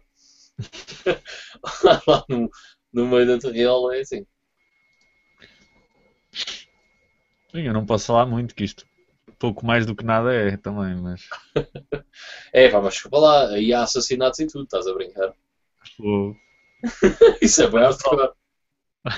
a Marantega da Guete. uh, bom, não sei, agora se o, o Vitor entretanto não chega, nós se calhar vamos falando de alguma coisa do tema, ele se entretanto chegar, depois também mete-se pelo meio. E... Sim, podemos ir avançando também para não estarmos uh, parados, não é? Exato. Bom, podemos então avançar para o nosso tema central, que era, se bem se lembram, Playing in the 90s, em que nós eh, basicamente vamos falar um bocadinho sobre a nossa experiência uh, quando jogávamos uh, pra, praticamente no nosso início, não é? Uh, uhum. Playing in the 90s não, não, não, não tínhamos assim tanto, tanto tempo de vida quanto isso, não é? Nós yeah. não tínhamos nascido há poucos anos para, para dizer que éramos dos 90s. Uh, mas vocês... nascemos, nascemos nos 90s, mas a nossa infância vá é toda. Uh, nascemos nos 80s, mas a nossa infância é toda nos, nos 90s, portanto, nascemos no fim dos 80s, vá, digamos assim. Exatamente. O, o Vitor um bocadinho antes, uh, que ele é o, o elder aqui do, do grupo. Uh, mas pronto, vocês provavelmente também já ouviram várias histórias relativas a esse período. Uh, e relativas ao nosso passado uh, como, como jogadores e da nossa infância. Nós, ao longo do, do podcast, vamos falando nisso de uma maneira ou de outra, mas nós queremos condensar aqui um bocadinho da nossa história nessa década que foi tão marcante, uh, não só para nós, para muitos de, do pessoal, de vocês que, que, que nos ouvem também, e até para a própria indústria, que foi uma década que eu acho que não teve paralelo em termos de, de evolução, não é? Acho que aconteceu muita coisa ao mesmo tempo, houve muita coisa a sair em termos de consolas. Uh, yeah. E nem, nem sequer falando de jogos, não é? Mas em termos de consolas temos imensas consolas a sair. Uh, Sim, a geração 32 bits é inacreditável em termos de consolas. Exato, é, é uma década em que nós temos a coexistir uma uma janela muito grande de uh, não de tempo, mas de, de gerações de consolas. Temos de 8-bit, ainda, ainda estavam em, em força uh, no início da década, claro, mas, mas ainda em força. A entrada dos 16 bits, uh, 32. Uh, por aí fora, né? até, até à Dreamcast, que foi praticamente o, o final da década anunciou o final da década e curiosamente o, o final da SEGA também. Um, e pronto, acho que é uma década eh, muito importante, não só para nós, mas para a indústria e que vale a pena assinalar. Um, Ivan, queres começar por algum, por algum tópico em específico, alguma coisa que tinhas, tinhas pensado? Um, olha, eu vou. Uh, vamos começar, se calhar, por uma das coisas, se calhar, mais marcantes uh, dos videojogos que em Portugal não teve, eu diria que teve muito mais expressão na América e no Japão do que aqui na Europa, mas que ainda assim existia aqui e que foi uma cena que desapareceu uh, durante os anos 90 devido à fama, que foram os arcades. não é? Que nos anos 90 eram vistos como lugares da má vida, onde só iam drogados e onde podíamos levar três facadas e apanhar hepatite de A a Z e SIDA e todas as mais as doenças que podíamos imaginar e todas as nossas mães eram preocupadíssimas porque nós não podíamos ir a arcades. Mas eu adorava arcades, uh, só que infelizmente não tive grande experiência com ela exatamente por causa disso. Uh, Lembro-me uma vez que o meu tio me levou a uma arcade, que era aqui ao pé de mim, uh, e a minha mãe ficou bem chateada. O meu tio era um pouco mais velho do que eu. Uh, ficou bem chateada porque, ai, eu gosto de lá na casa e não sei o quê, eu sou drogado. Uh, Lembro-me perfeitamente desse episódio. Uh, portanto, uh, para quem não, não se lembra desses tempos ou não tinha arcades perto de si, normalmente eram vistos como lugares com má fama, onde era impensável as pessoas irem porque era só drogados. O que, muito sinceramente, não era propriamente mentira, uh, porque havia muita gente não interessante a frequentar esses sítios. Uh, ou seja, o meu maior contacto com as arcades, que inevitavelmente começaram a desaparecer eh, massivamente durante os anos 90, principalmente a partir de, de, da segunda metade dos anos 90, uh, eh, principalmente quando começou a sair, as consolas começaram a ser bastante mais usuais uh, em Portugal, uh, a partir da Mega Drive, que pelo, quer um gajo quer queira, quer não em Portugal, só arrancou mesmo a partir de 93, 94, provavelmente. Uh, e com a introdução da PlayStation é que estes sítios deixaram de existir. Mas a minha maior ligação com os arcades acaba por ser arcades isoladas em, normalmente, cafés, que eu ia com os meus pais, ou uma coisa assim desse género. Uh, Lembro-me, por exemplo, numa, em Porto Covo, onde eu costumei, onde eu passava férias, passei lá férias durante 10, 10 anos quase. Uh, havia o café do Parque de Campismo, tinha uma arcade com vários jogos de Neo Geo e eu divertia-me imenso a, a, jogar Neo Geo. Uh, os, os, meu pai e o meu avô preferiam jogar snooker, eu ia viciar Metal Slug e Puzzle Bubble. Uh, embora eu goste bastante de snooker e mais tarde viria a, a preferir o snooker ao Puzzle Bubble e ao Metal Slug, pura e simplesmente porque tinha o Puzzle Bubble e o Metal Slug emulado no meu portátil, portanto não precisava de gastar dinheiro na, na arcade. Uh, mas yeah, estas arcades, não sei que memórias é que tens delas, Miguel, mas uh, não sei se tens as mesmas memórias do que eu de quase não as poder frequentar, digamos assim. Sim, nem foi tanto isso, porque era mais, na minha, na minha, no meu caso, era mais um bocado inacessibilidade, porque nessa altura as arcades mais próximas que eu, que eu, que eu conhecia estavam no Porto e eu quando era miúdo não tinha propriamente uh, liberdade e autonomia para me meter num autocarro e ir até ao Porto e ir a uma arcade. Uh, mas mesmo assim uh, lembro-me que eu acho que isto ainda foi nos 90s porque eu era bastante novo mas tenho uma vaga ideia uma leve ideia de um, um dia ir ao Porto, efetivamente, com o meu irmão e com os meus primos. E uh, fomos a um shopping, já não me lembro qual. E lembro-me que hum, uma das, das, dos grandes focos nesse, nesse shopping era precisamente uma arcade enorme.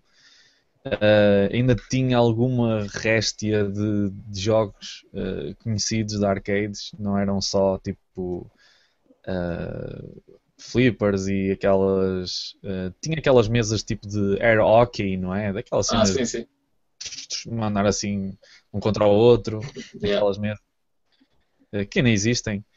Um, tinha alguns simuladores de corridas assim já mais modernos, mas tinha ainda uh, três coisas que eu lembro-me perfeitamente de, de ficar com os olhos a, arregalados porque me lembra, porque me reconhecia isso das consolas uh, e eram três jogos da Sega, uh, da Saturn principalmente. Foi o, o Daytona USA, o Sega Rally e o Virtua Cop. Este último foi aquele que me deixou mesmo, oh my god, eu quero isto. Eh, porque pronto, a arcade é, é, com as pistolas, é com aquele aparato todo e, e dá um realismo que se, é que se pode chamar realismo, mas dá um, uma imersão no jogo uh, muito maior. Uh, os outros também, porque tinham aquela cabinet grande com o, o, o assento parecia um assento de, de carro mesmo, com volante e tal. É. Era horrível, eu não conseguia conduzir aquilo em condições porque eu era pequenito e aquilo até me intimidava porque parecia que eu estava mesmo dentro de um carro e era, ai meu Deus. Uh, jogava muito melhor com o comando, mas uh, ficava fascinado só com a cena de, de poder uh, usufruir de um jogo que normalmente era em casa, tipo à frente de uma televisão pequeníssima, com um comando na mão. Uh, podia estar ali a ter aquela experiência de segurar no volante e, e ter aquele ambiente todo à, à minha volta. Um, lembro-me perfeitamente disso. Depois uh, lembro-me de uma viagem qualquer, uma viagem de estudo a algum sítio. Provavelmente foi quando fui à Expo 98. Ah. Uh, yeah. Lembro-me de, de, na volta, acho que paramos no, num shopping.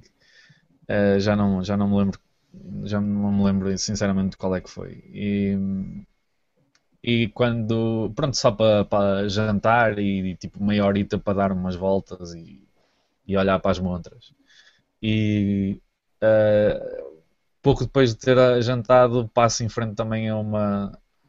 Não sei se pode chamar arcade, mas pronto, era um salão de jogos com várias, várias máquinas também.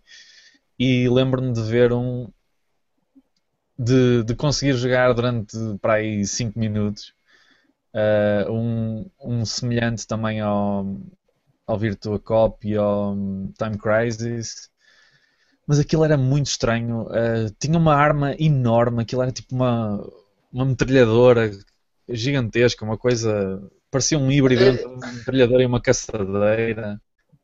Uh, tam, acho que também tinha uma, aquela mecânica do, do Time Crisis que é de cover, que era o que diferenciava. E yeah, o, o pedal.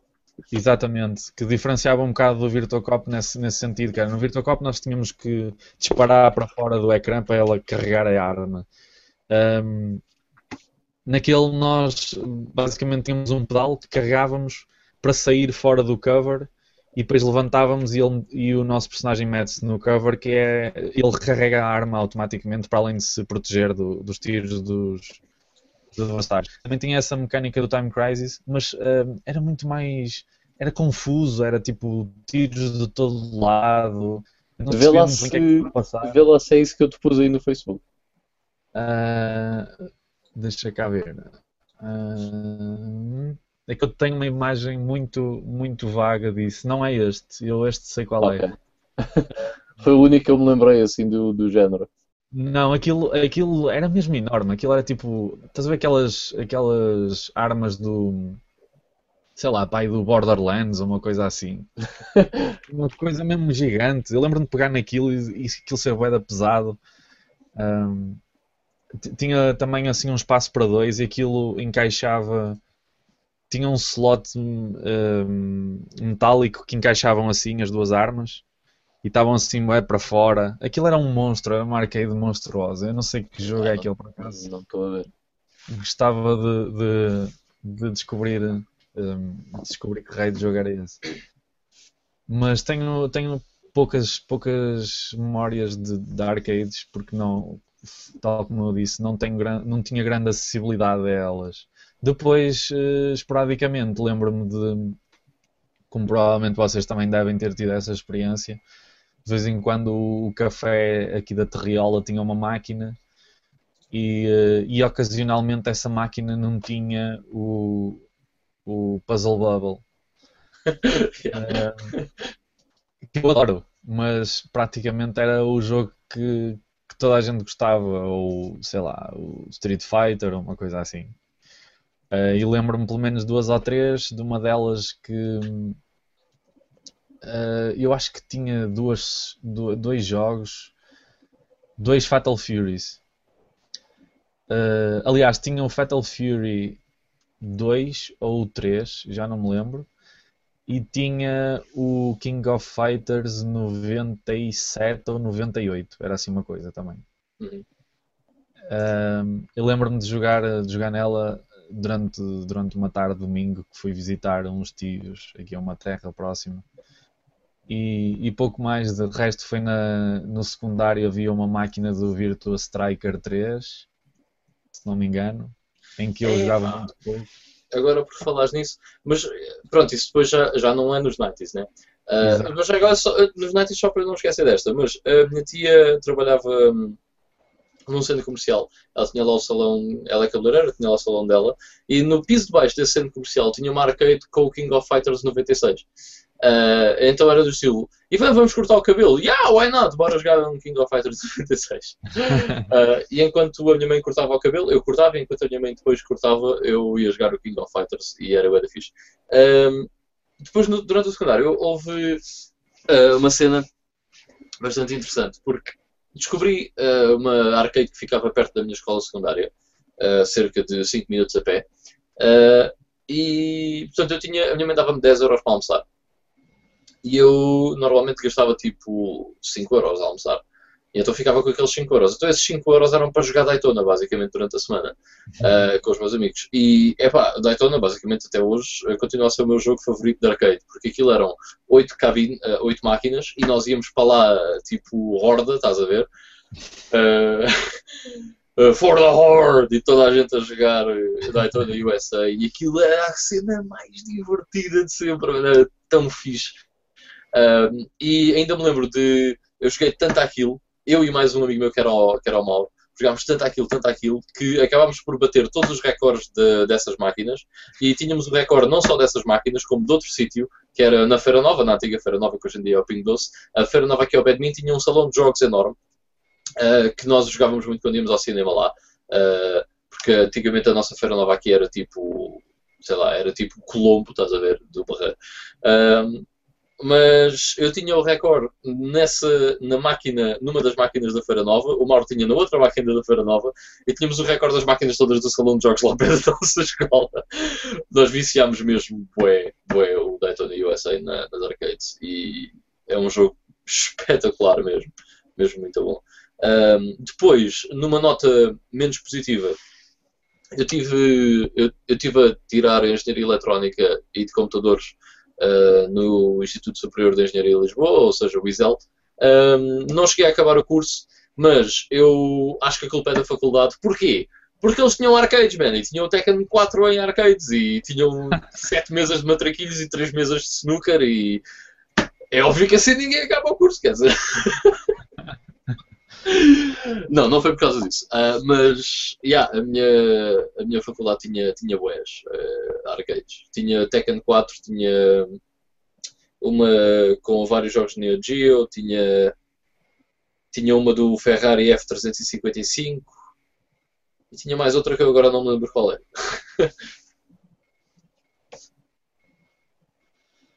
Bom, entretanto, o Vitor está aqui já, já connosco.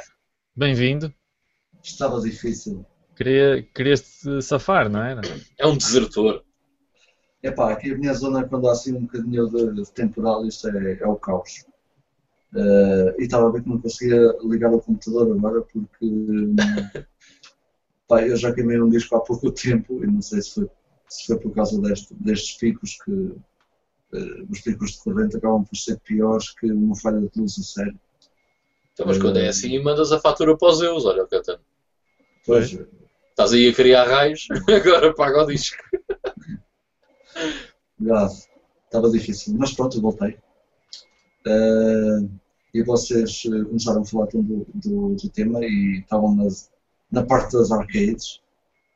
Eh, eu aproveito então para, para, para meter também umas palavrinhas eh, muito rápidas, porque aqui a arcades também nunca foi muito forte.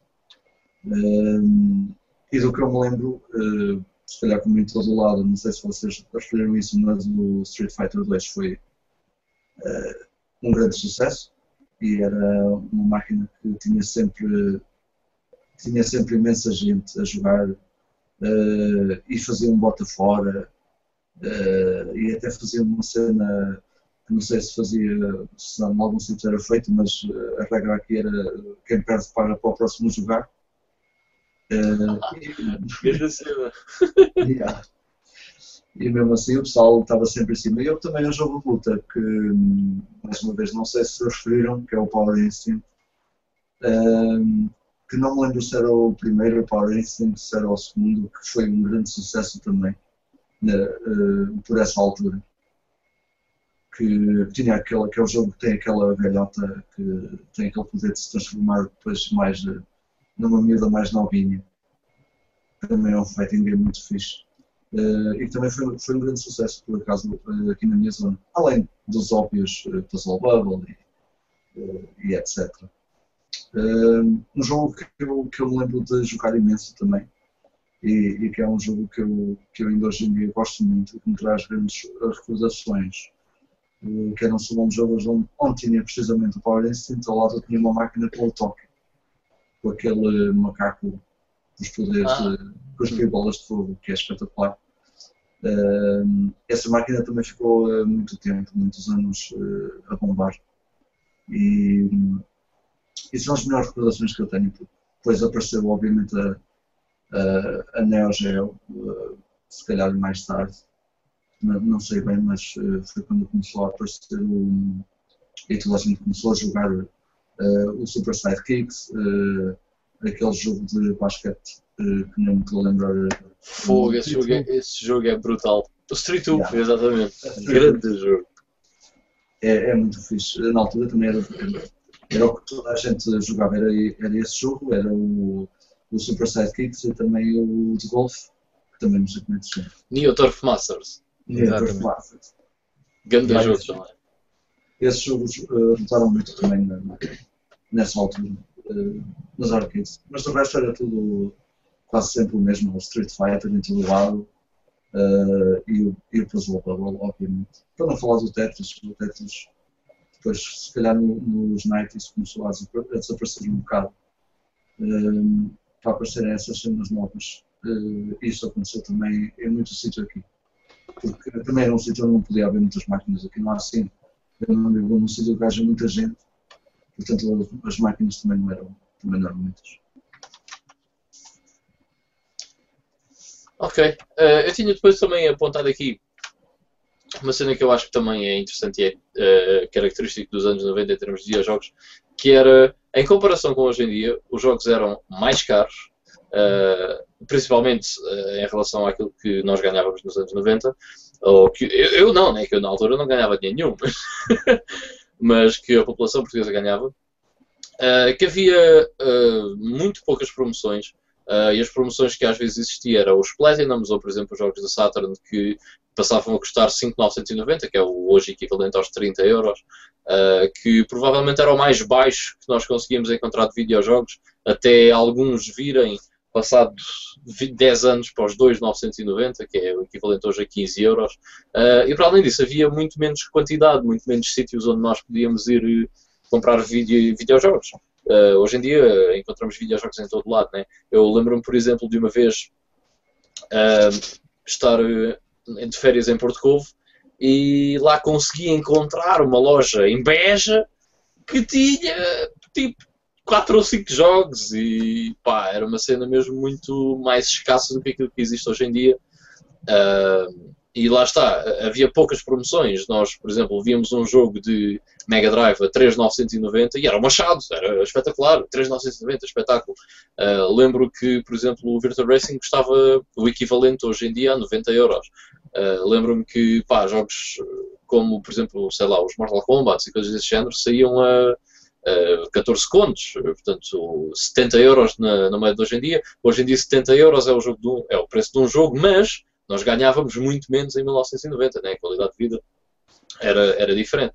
Uh, pronto, era, era basicamente isto. Né? Tínhamos também menos acesso aos jogos usados, a menos que frequentássemos a Feira da Ladra com frequência, o que não era o meu caso. Fui lá, durante, quando era puto, fui lá duas ou três vezes, uh, não mais do que isso. Uh, Lembro-me do primeiro jogo que comprei na Feira da Ladra, por acaso, Grande Theft Auto. Uh, e o segundo jogo que comprei na Feira da Ladra um, eu nesse, nessa altura acho que comprei o Grand Theft Auto e o Looney Tunes qualquer coisa. Eu era mesmo puto, dois jogos para o, para o Game Boy.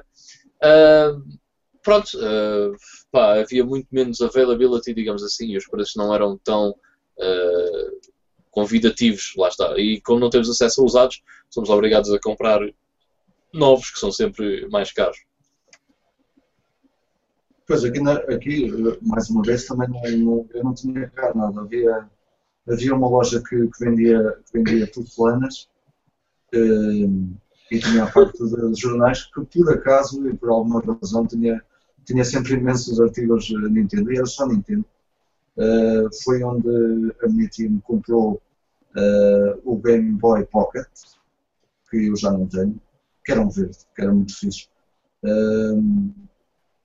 E se não estou em erro, na altura custou 15 contos, que equivaleria a 75 euros hoje em dia. Eu não estava certeza do, do, do preço mas não tenho a certeza porque pronto, também ainda era novinho. Um, essa loja, curiosamente, foi onde trouxe o Shelly Club, esse fantástico jogo do Game Boy, há, há, há, uns meses, e, e estava também o Donkey Kong 64 ainda, que também faz parte da minha coleção hoje em dia. Foi as únicas duas coisas que safaram, mas eu lembro que os jogos também eram, eram imensamente caros uh, na altura. Eu, eu tinha, tinha o, Game Boy Pocket dessa altura com um jogo qualquer que já não me lembro qual era. Uh, não me lembro mesmo que jogo era, gostava, gostava muito de lembrar. Uh, e não tive mais nada. A, partir daí acho que não, não voltei a ter o único jogo de, Game Boy.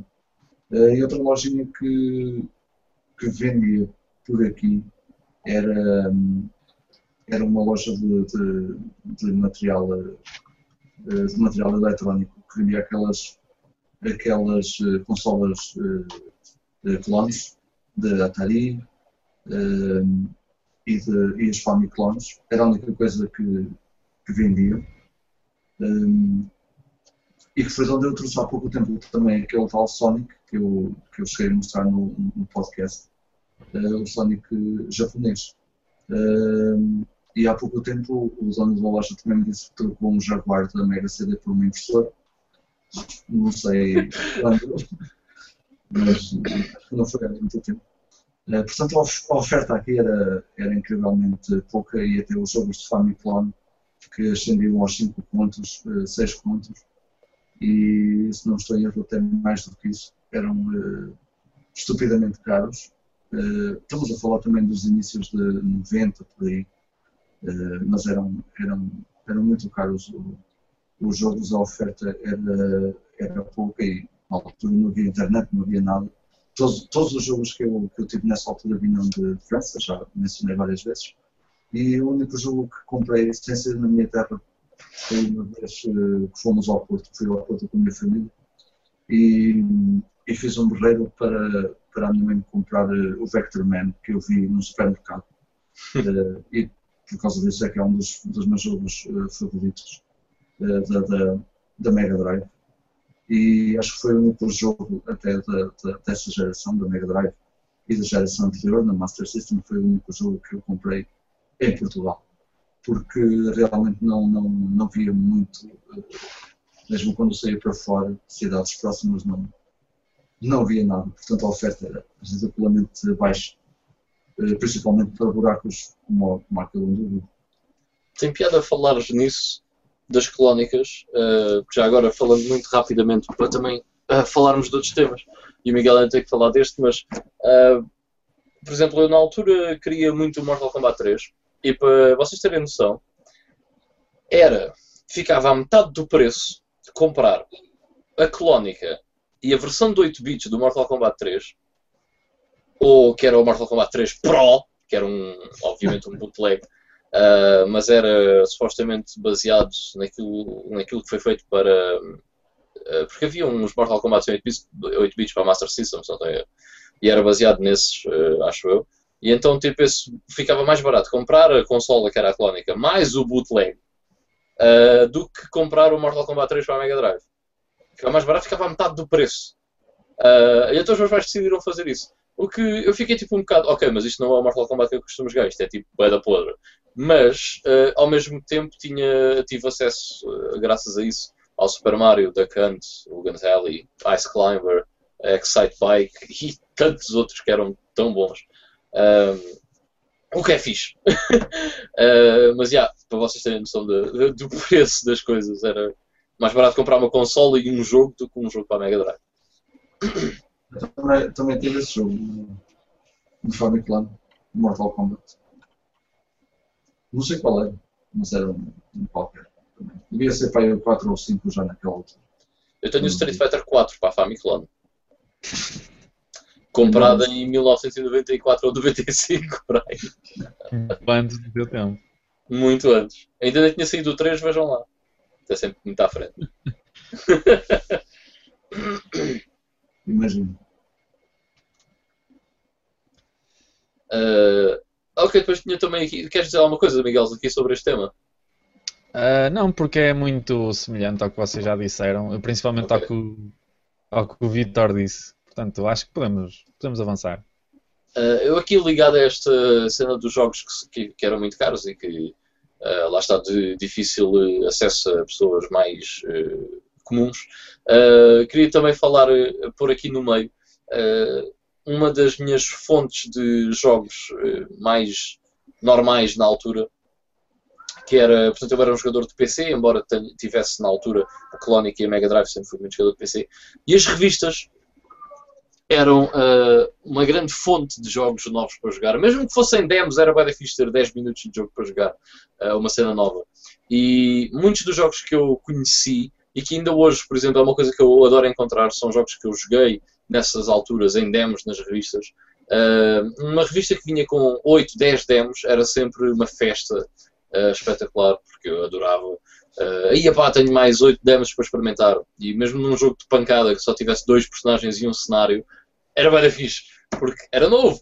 Uh, e as, as revistas, para mim, para além de serem uma boa cena de leitura, uh, eram sempre uma fonte de jogos novos. Que infelizmente eram, eram demos, às vezes eram completos, quando eram completos então era uma festa espetacular, porque na altura não era normal as revistas virem com jogos completos. Hoje em dia nós estávamos habituados à Big Gamer e à Megascore e isso tudo, traz jogos completos. Uh, mas na altura trazer um jogo completo era uma cena fantástica, no início dos anos 90. Eu, eu ficava, ficava todo contente quando via alguma revista que dizia, trazia. Eu até cheguei, acho eu, tenho quase certeza que me lembro de ter uma revista que dizia trazia para uns 30 jogos completos. E um gajo Sim. ficava todo contente com os jogos feitos em Java e Flash, que eram bem todos. Mas Eu tenho- Eu tenho, por exemplo, dois ou três CDs que, que, eram comprados em revistas, digamos assim, que vinham com uma pseudo-revistas. ah, que um chama-se, por exemplo, Super Jogos 5, não sei se há 4 para trás, não faço ideia. Eu Ah, tenho uma dessas. diz? Eu tenho, eu tenho uma dessas também. Pronto, tenho ah, Windows Juegos ah, 95 e estes CDs perdão, traziam imenso shareware ah, e eram lá está uma fonte com montes de jogos ah, fixe. E algum, traziam alguns guides completos, embora a maior parte fosse shareware, o shareware ainda dava para dar ali umas voltitas. Ah, portanto, yeah, era, este, este tipo de CDs também era, era, era muito fixe, era, era espetacular. E eram lá está, de onde eu tirava muitos dos meus jogos que jogava para PC e depois, mais tarde, com a facilidade com que se copiava CDs, eh, passei a ter muitos mais jogos completos. Eh, mas nessa altura ficava-me por aí, digamos assim. Eu, por acaso, quando falaste, à minha capinha mágica, onde estão aqueles, aquelas coisas antigas, porque lembrei-me deste aqui, é um CD, obviamente não, se calhar não se vê daqui, mas isto diz Ball Games. E era de uma revista que dizia trazia também aí uns 100 jogos completos, que eram os Ball Games. Uh, isto também é só. São, são joguitos tipo imitar minigolf. Isto já deve ser de, de, até do, do, do, dos fins dos anos 90, quase os jogos assemelham-se a 8 bits e assim coisas. Uh, muito pouco interessantes, mas eram chamariz na, na altura de ser, de ser um garoto como, como nós éramos, que, que eram jogos completos. Um gajo ia logo a. Yeah. Mas, eh, tal como tu também, também cheguei a ter, eh, ia jogar muitas demos e, e era obviamente fixe. E não sei se foi por essa altura que começaram a dar também o America's Army, com um jogo parecido de guerra que era totalmente gratuito. Uh, o Américas Army era gratuito, mas penso sim. que isso já, tenha, já seja muito posterior. Já, já é depois. Penso que sim. Mas era qualquer coisa parecida, eu um jogo qualquer que era muito parecido. Provavelmente não era o Américas Army, mas já era gratuito na altura. E que também era uma cena assim mais, mais avançada.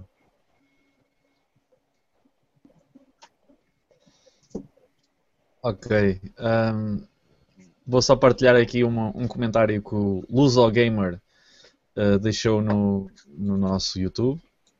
Ele diz que nasceu em 93 um, e a, a, primeira consola que ele recebeu foi a PS1 em 98. Uh, e para começar, a melhor forma, o primeiro jogo que ele teve foi o Clonoa. Porra, vai lá, vai.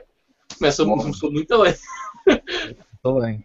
Uh, mas infelizmente já não o tem, mas tem memórias excelentes da consola. Um ano depois, em 99, recebeu o Game Boy Color com o Pokémon Red.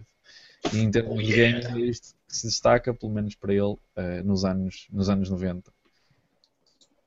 Muito fixe. Eu também recebi uh, nesse Natal o Pokémon Red com o Game Boy Color, verde alface que eu tanto estimo. Gosto daquele Game Boy. Uh, pronto, era, era isto em relação às revistas. Realmente eram, para além de uma fonte de leitura, uma fonte de, de jogos novos, digamos assim, demos novos, ou o que queiram chamar, sharewares novos. um, depois, ah, também nos anos 90, vemos aquela fase de transição entre os sprites e, e o 3D. E também, um, pá, aquela começou uh, com esta transição para o 3D uh, e as consolas a aparecer no mercado da PlayStation Sega Saturn, também uh, a febre dos gráficos em 3D no PC, das placas gráficas da 3D FX e coisas desse género, da Voodoo e cenas desse género. A, Voodoo. Toda a gente falava disso na altura. Yeah, era a voodoo, era é, aquilo até fazia voodoo. Mas. Era com dois, com dois olhos, não é? Depois, sim. Com dois olhos. Era, era, com dois olhos temos. Uh, já agora, queria introduzir antes da passagem dos polígonos a rápida ascensão e rápida morte dos jogos em full motion video, que eu não sei se vocês tiveram ligação com, uh, com esse tipo de jogos. Eu por acaso tive e tanto apareceram como desapareceram também muito rapidamente, não é? Myst, Frankenstein Through the Eyes of the Monster, Seventh Guest e coisas assim desse género. A, ligação nunca tive, nunca tive muita, sinceramente. Não era um tipo de jogo que me atraía muito. Mas lembro-me de ter experimentado algumas coisas, nomes, uh, nem por isso, não me lembro de nada, mas assim lembro-me dessa altura de haver, de haver algum, algum ênfase em volta disso. Mas foi tudo muito rápido mesmo. Uhum. Mas pronto, podemos uh, falar então da passagem aos polígonos, não é? Uh, que eu, eu lembro-me tão bem. Uh, eu lembro-me tão bem de jogar pela primeira vez Sonic e Shinobi no Natal, em que o meu vizinho estava cá em casa e ele também ficou completamente maluco. e lembro-me igualmente da passagem depois para o 3D, aqueles primeiros jogos em 3D no PC e depois mais tarde na PlayStation que mal nos davam alguma liberdade por serem em 3D, era algo tipo fantástico. Uh, e gráficos em que tínhamos personagens em 3D, era uma cena completamente fora do, do vulgar na altura, não é? E olha, por exemplo, lembro-me de um jogo que por acaso gostava imenso de ter, uh, que é o Crazy Ivan. Que, quer dizer, eu tenho a versão de PC, mas só tenho a desbloqueio. O Crazy Ivan, ou seja, Crazy Myself, uh, era um jogo super pequeno em que nós controlávamos um robô e tínhamos que matar certos inimigos, uh, com gráficos super arcaicos mas que era em 3D e que tínhamos liberdade de andar por um campo uh, vazio, mas, mas tínhamos liberdade e aquilo era, era tão fixe por causa disso. uh, mas não sei se vocês sentiram essa cena, que é os jogos, quando passaram polígonos, trouxeram-nos alguma liberdade em termos de gameplay e isso era tão inovador na altura que se tornou quase inacreditável. E, só que hoje em dia, muitos de nós, pelo menos eu, uh, faz mais impressão, por exemplo, jogar um jogo desses com polígonos uh, nessa, dessa, dessa geração, de meados do século, meados dos anos 90, do que jogos de sprites da Mega Drive, porque ainda hoje continuam a ser eh, belíssimos, é? em termos gráficos, digo. São mais estranhos hoje em dia, não sei como é que não, não seria a reação, porque sinceramente não, não, não jogo assim grande coisa tenha um excesso de sprites. Mas uh, no nosso episódio de, sobre o PC Gaming eu falei do Scorched. O Scorched Planet era um jogo que também já tinha uh, já, já, já era considerado open world, apesar do termo, do termo não, não se usar e tinha pedras sprites. Uh, boa sprite, tinha, tinha, era tudo feito de, de polígonos, digo. Uh, e nessa altura, por acaso, não se usava o termo open world, se não estou a erro. Apesar de haver jogos que já nos davam uh, uh, muita, muita liberdade, também foi nessa altura que apareceu aquele jogo que eu queria me lembrar do nome que era também eh, parecido ao Scorched Planet, mas era uma, uma, um avião em que nós andávamos com toda a liberdade também uh, sobre, sobre um planeta que não me lembro do nome mesmo, mas eu já me lembro da, da, daqui a pouco. Mas obviamente, obviamente também estou como tu, que uh, é muito mais fácil eu pegar no jogo com, com sprites e sentir-me mais à vontade e, e apreciar mais aquilo do que o jogo com polígonos hoje em dia. Um, acho que aquele jogo que até o Borg uh, esteve a dar nestes últimos dias, o, o Little Big Adventure, uhum. mas era um bocado por aí, e que também era muito fixe. Muito Little, o Little Big Adventure, por acaso, uh, uh, não o primeiro, mas o segundo Little Big Adventure, tenho muita nostalgia com esse jogo. Porquê? Porque esse jogo vinha num dos tais CDs que eu estava a falar de mil jogos em que 999 eram shareware. Uh, e eu adorava esse jogo na altura, lá está por termos um mínimo de liberdade. Uh, e nunca cheguei a ter a versão completa desse jogo e nunca o voltei a jogar depois disso porque já experimentei, mas ele não corre uh, bem no DOSBox uh, e não corre, obviamente, nativamente no Windows 8. E tenho muita pena de ainda não ter conseguido jogar esse jogo. Agora, essa versão do GOG já deve estar jogável, obviamente, não experimentei. mas é um jogo que eu gostava, gostava de voltar a revisitar, digamos assim. Mas pronto, mas o que é que vocês sentiram na passagem para o poligonal, digamos assim? Algumas memórias? Eu, sinceramente, uh, senti essa passagem uh, um bocadinho mais tarde do que ela se concretizou, não, não, ou seja, não, não senti isso imediatamente, uh, porque mesmo depois tendo algum contacto com a, com a Sega Saturn, curiosamente os primeiros jogos que eu fui experimentando uh, ainda eram ainda eram em, em 2D, não é? Uh, porque a Saturn também era uma, uma consola ainda muito pensada para continuar essa mentalidade uh, que vinha da, dos 16 bits. E portanto no início não senti assim grande mudança. Uh, a não ser com os tais, uh, os tais famosos e deliciosos demos que, que vinham com, com a consola, aquele disco ranhoso que ninguém quer, mas que eu achava formidável na, na altura, que era tipo Sega Flash ou uma coisa é assim. O poderosíssimo Sega Flash. Uh, que, isso, isso foi até um tema que nós passamos assim agora e que eu só queria deixar um tipo pôr um, um pin em cima disso uh, que é a própria cena dos demos é uma coisa muito dos, dos 90s, não é? Yeah. Uh, um bocadinho mais ligado ao, ao, aos jogos de PC, porque, tal como o Ivan falou, da cena das revistas virem com não sei quantos demos e sharewares e essas coisas todas. No entanto. Mas tínhamos a revista da PlayStation também, que. Exatamente, era o que eu os demos. Eh, quando começámos a ter também os, as consolas de, de 32 bit com, com, esse, com esse suporte diferente, não é? O, em, em, CD, também começámos a ter eh, os demos na Saturn, os demos na PS1. Um, e muita coisa foi experimentada através disso. Eu lembro-me de jogar muito o demo do Legacy of Kane, Soul River 2, para a PlayStation, e do, do Medieval, um, na Saturn do, do Sega Rally antes de, de, de, jogar mesmo o jogo por inteiro, de, de Daytona. Joguei um boa a demo do Medieval, man. Estava a lembrar disso. Joguei boa essa demo. E uh, joguei interminavelmente a demo do Hércules. Uh, que era só tipo o primeiro nível, que era a coisa mais fácil do mundo, mas era tão fixe, eu jogava aquilo e jogava e jogava e voltava a jogar. Uh, Portanto, acho que também é uma coisa muito marcante desse, desse período especificamente. Um, mas voltando ao, ao, ao, ao, tópico que estávamos a falar, uh, mais exatamente do, dos polígonos, realmente foi uma, um choque bastante grande para mim quando eu realmente uh, me deparei com os primeiros jogos poligonais e achei aquilo o maior realismo possível, imaginário e que não, nunca mais poderia ser yeah. nada melhor do que aquilo.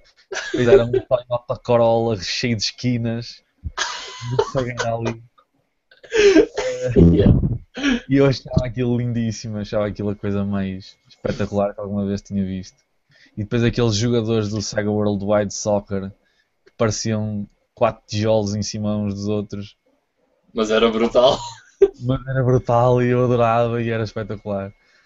Uh, realmente foi uma altura em que se viveu uma, grandes mudanças. Como eu disse ao início, é uma década em que atravessamos uh, uh, grande parte do período de vida das, da, da NES, da Master System. vemos a entrada da, da Mega Drive, da SNES, uh, Mega CD, uh, Saturn, PlayStation. Uh, atravessa muita coisa diferente e, e, realmente quem consegue viver, ter o privilégio de acompanhar esta, esta década, eu sinto-me um sobretudo nesse, nesse aspecto, por acaso. E, e é mesmo muito interessante ver essa evolução toda em tão pouco tempo. Uma década é muito tempo, mas eh, comparativamente com, o, com o, a big picture, não é? Uh, uma década, 10 anos é, é, um espaço muito curto para ocorrerem tantas mudanças como, como ocorreram um, ehm, como ocorreram na, nessa altura, não é? Uh, por exemplo, na, nesta década anterior, não é? 2000 até 2010, se calhar o, o avanço foi mais gradual, mais diluído. Acho que da PlayStation 2 para a PlayStation 3 há claramente um avanço, claro, mas uh, nota-se muito menos o, a evolução. Uh, aliás, a evolução é mais gradual, era isso que eu queria dizer. Sim, é por exemplo, tu estás a dizer isso faz todo sentido. Até houve um, um regresso ao 2D, bastante acentuado até. Sim, sim. sim, sim. Uh, eu, ia, eu, ia, dizer, tipo, por acaso nos anos 90 tens um shift, uh, tens uma mudança enorme na, na, indústria dos videojogos e que hum, não sei se alguma vez vai acontecer algo deste género, talvez quando uh, a realidade virtual começar a aparecer em mais força, que eu acho que pode ser uma possibilidade, mas tens a passagem do 2D para para a perspectiva 3D é, é de uma importância muito significativa, porque uh, nós temos que nos lembrar que até agora, até uh, essa altura, mais ou menos até vá, 93, 94, quando se massificam as consolas de 32 bits, nós temos 100% dos jogos, ou 90% dos jogos, a ser feitos em perspectivas uh, 2D. E todos os jogos eram pensados para, para aquela perspectiva todos os tipos de jogos eram pensados para aquela perspectiva. E então, quando tu tens a passagem para o 3D, tu tens que repensar todos os estilos de jogos que existem. Os platformers têm que ser repensados. Uh, os, por exemplo, os first-person shooters uh, são se calhar o que sofre menos com isto, porque embora os, os first-person shooters fossem em sprites, passam a polígonos, mas a perspectiva é igual. Okay? Mas muitos dos jogos uh, passam a ter que ter outra perspectiva devido à implementação do 3D. É claro que podes ter 3D e ter uma, uma progressão uh, ainda de side-scroller, digamos assim, por exemplo, no, nos platformers, no exemplo dos platformers. Mas a maior parte das empresas queria dar o passo seguinte, não é? Queria entrar naquela euforia do 3D, então tudo tinha que ser 3D a partir daí, tudo tinha que ter outra perspectiva, tudo tinha que ser muito avançado para o seu tempo e não sei o quê. Uh, vemos aí grandes flops de ideias até péssimas e terríveis uh, devido a esse a isso. E realmente acho que isso é, não vai acontecer outra vez. Uma mudança tão grande na forma como os developers e os jogadores veem os jogos em si, não é? Acho que isso é, é, é uma das cenas mais importantes, eh, diria eu, dos, dos anos 90. Sim, nessa altura também. nessa altura também é quando uh, essa, esse avanço tecnológico uh, ou técnico uh, permite também uma explosão daquilo que seria o que nós podemos considerar do action adventure, não é? Tipo Tomb Raider. Uh, yeah. O 3D permite ter efetivamente uma aventura, não é? Exploração, movimento livre praticamente, podemos ir onde quisermos no mapa, dentro dos limites, mas podemos explorar cada cantinho, saltar uh, para todos os lados e mais alguns, e, e, uh, e é, é, de facto um avanço que dá, abre muito mais os, o, os horizontes ao, não só aos jogadores, mas também aos, aos developers, como tu falaste, uh, em basicamente foi em quase todos os géneros tiveram que repensar uh, e reimaginar o, os jogos e, e, os géneros para, para, essa nova, para essa nova realidade. E que é uma coisa que hoje em dia uh, pronto, está mais do que assente e uma pessoa que nasceu em, em 2000 uh, sim é assustador, uma pessoa que nasceu em, em 2000 tem 14 anos yeah, that's scary. Que é um. Qualquer miúdo de 14 anos hoje em dia joga jogos de console e de computador à vontade. E, e para eles o, a realidade, a infância deles foi tipo foi a PS3 normalíssimo uh, yeah, PS3. Mas nasceu em 2000 tinha 6 anos quando saiu a PS3 lá está, nós com 6 anos estávamos a jogar Mega Drive e eles estavam a jogar a PS3, tipo, em que o 3D já, já, tinha, já tinha cabelos brancos, quase. Uh, Jesus, that's, é, that's scary. É, é curioso e assustador ao mesmo tempo. É. Uh, bem, não sei se querem acrescentar aqui alguma cena aos polígonos. Passamos para outro. Bem, eu só queria dizer que, que por acaso foi foi uma era que eu não, que eu não senti muito, uh, eu também, já sabem disso, não tive Playstation, não tive Sega Saturn na altura, na altura delas, e acho que eu senti isso um bocado no PC, a coisa aconteceu um bocado antes, uh, o 3D aconteceu um bocado antes, eu até estava aqui a ver o, Alone in the Dark, um jogo de aventura totalmente em 3D, é de 92, uh, coisa que nas consolas só aconteceu três, três anos depois. Uh, apesar, de, apesar de, haver, de haver tentativas na Mega Drive, mas foram só tentativas, não passaram disso. O Alone in the Dark é o perfeito exemplo do início dos gráficos em polígonos, não é? Sim, sim. Aqueles bonecos são um conjunto de. Uh... Ai, como é que se diz? Uh são, cilindros uh, com cabeças. Uh, yeah.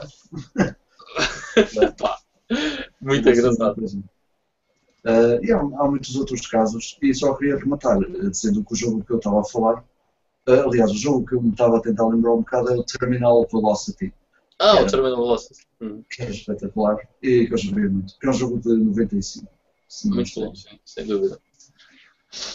Ok, portanto, nos anos 90, outra das coisas que eu considero mais uh, importantes é, lá está, com o avanço da complexidade uh, dos gráficos, uh, que os gráficos poligonais permitiam, os gráficos em 3D, é também uma grande evolução de, do argumento dos jogos, ou seja, da história dos videojogos e da forma como podíamos contar eh, essa história. Acho que também é um dos, dos elementos mais uh, importantes daquilo que evoluiu uh, nos videojogos, na indústria dos videojogos durante os anos 90, que foi realmente uma, um cuidado maior uh, com o argumento do jogo. Em vez de, ah, ele raptou a minha mulher e agora vou ter que ir do ponto A ao ponto B para conseguir resgatar a minha mulher. vemos agora cenas muito mais complexas, Uh, não estou a falar só de RPGs, mas sim também a jogos de aventura uh, ou jogos de ação, que, obviamente, excluindo as aventuras gráficas que já tinham um argumento uh, bastante construído e mesmo os RPGs que agora eram muito mais complexos e muito mais bem construídos em termos de, de argumento, mas os antigos, como os primeiros Dragon Quest os primeiros Final Fantasy, já tinham um argumento bastante complexo. Uh, estou a falar mais em termos de jogos de ação, side-scrollers, onde um, side-scrollers, as plataformas onde o argumento passa a ter uma componente muito mais uh, importante, sem dúvida alguma. Por exemplo, estou-me a lembrar de um jogo de ação, por exemplo, Metal Gear Solid. O Metal Gear Solid, uh, nas iterações anteriores, que era uma vista top-down, não tinha, obviamente, uh, o calibre do argumento que tem o Metal Gear Solid, nem sequer era possível eh, contá-lo da mesma maneira como contou o Metal Gear Solid, né? por via de uh, cutscenes uh, com os visuais em 3D e, e, tudo isso. Portanto, acho que este também é um ponto muito uh, que se desenvolveu muito durante os anos 90 e a introdução dos jogos em 3D e, e as novas consolas, de, principalmente a geração 32 bits. Agreed. É lá, nada a dizer. Já tudo? Agreed, é o que eu tenho a dizer.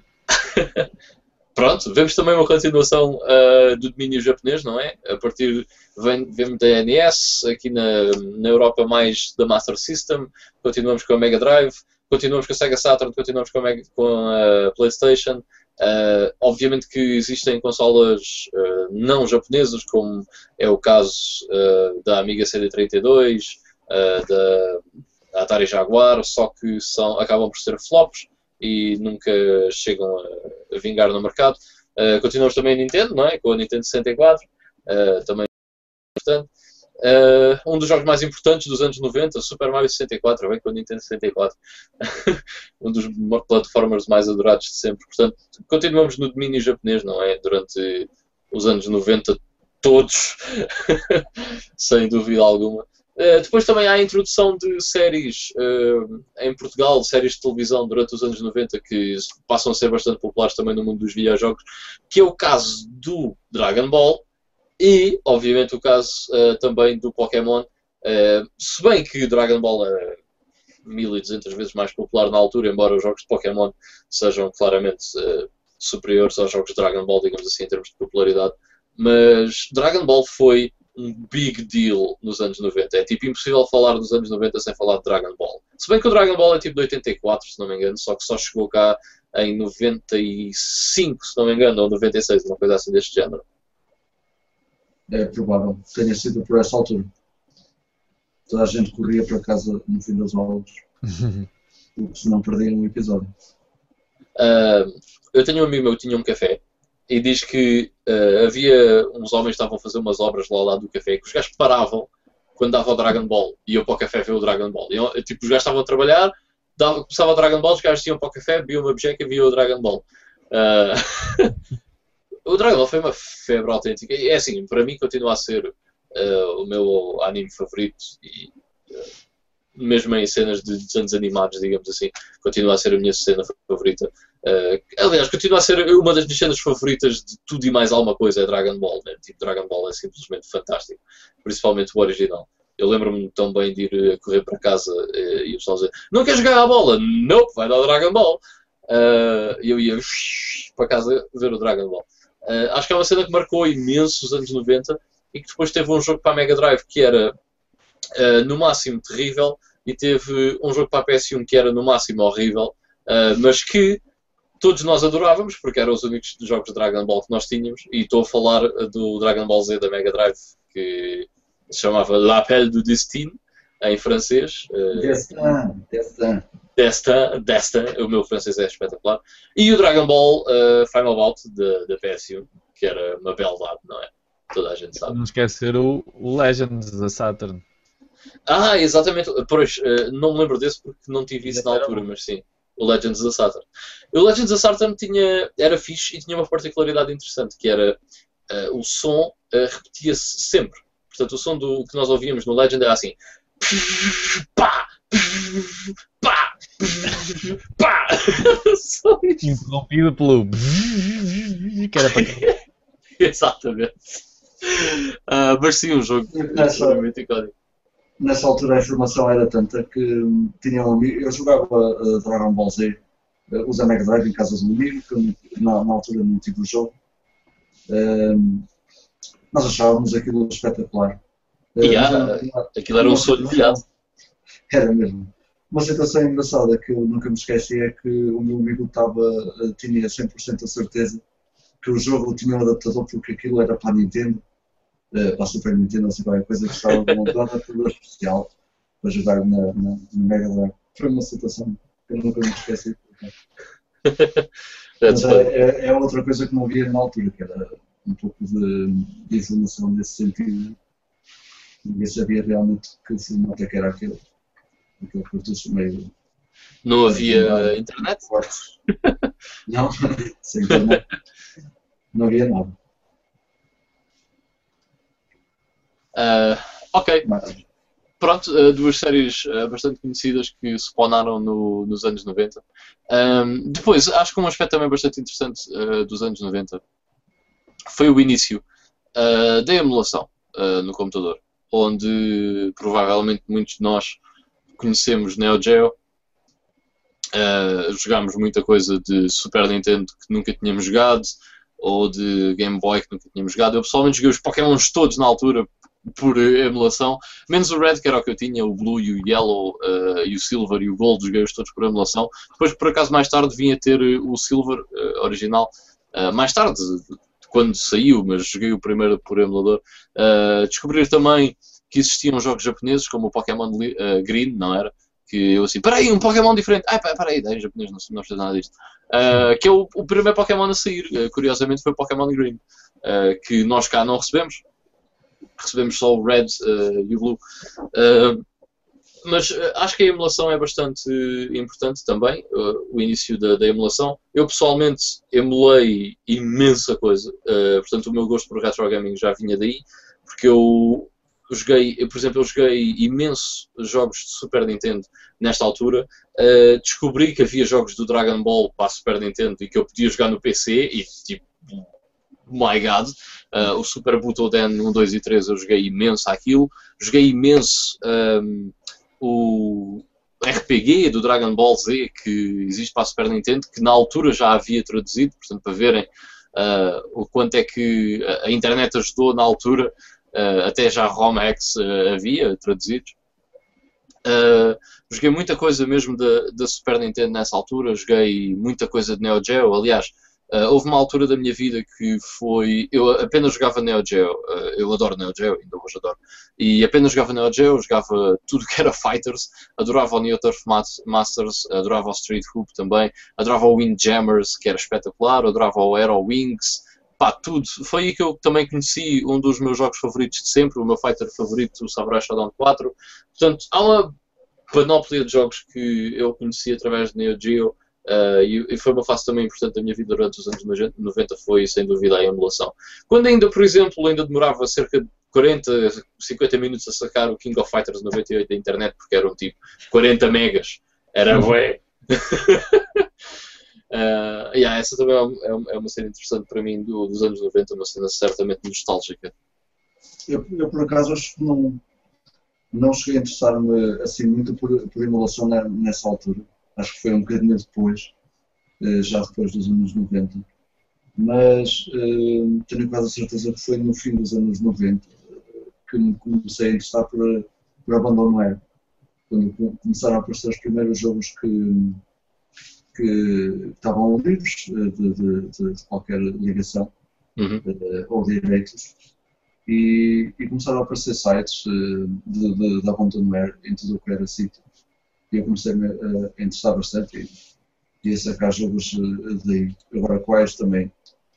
Uh, um gajo na, na, altura sacava jogos para jogar e, e, às vezes não saía nada de jeito. Também não, os websites na altura não eram, não eram o, que, o que temos hoje. Uh, com muita informação, muitas imagens, screenshots, que já é possível tirar screenshots, que antigamente também uh, era mais fraquito nesse sentido, se calhar. Um, e por acaso eu vim aqui a ver e, e, podem dar uma grande volta sobre, sobre sobre o gaming dos, dos anos 90, porque há sites de abandonar que já têm tudo mais alguma coisa.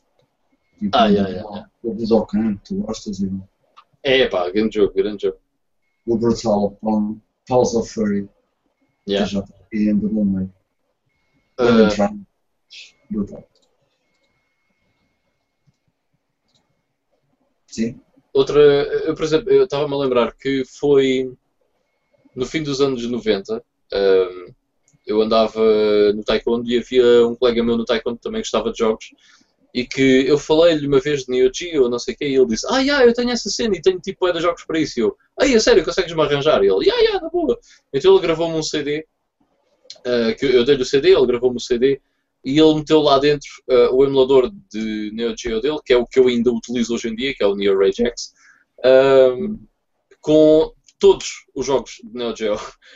E aquilo foi tipo.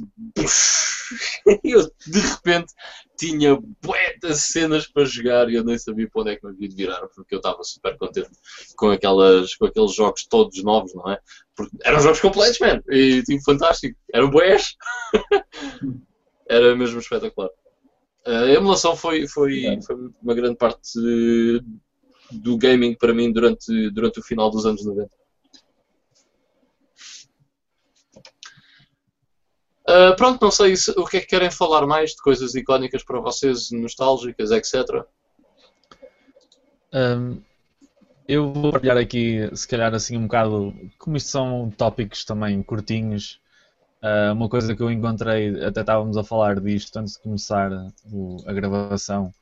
ah, encontrei um, um artigo aqui no- pelo Games Radar. Eles fazem assim uns, uma espécie de listas ah, sobre vários temas. E há uns tempos encontrei esta e guardei, que é Uh, problemas que só um gamer dos anos 90 é que poderia entender.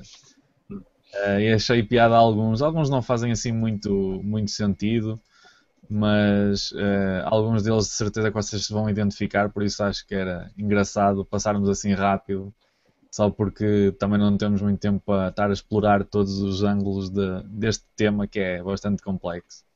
Mas uh, vocês eh, estejam à vontade, vão me interromper para falar se, se quiserem um bocadinho sobre algum em particular. Mas começo aqui com um que de certeza que vocês reconhecem, que é eh, antes da PlayStation, antes dos cartões de memória, eram as passwords. E nós Yeah.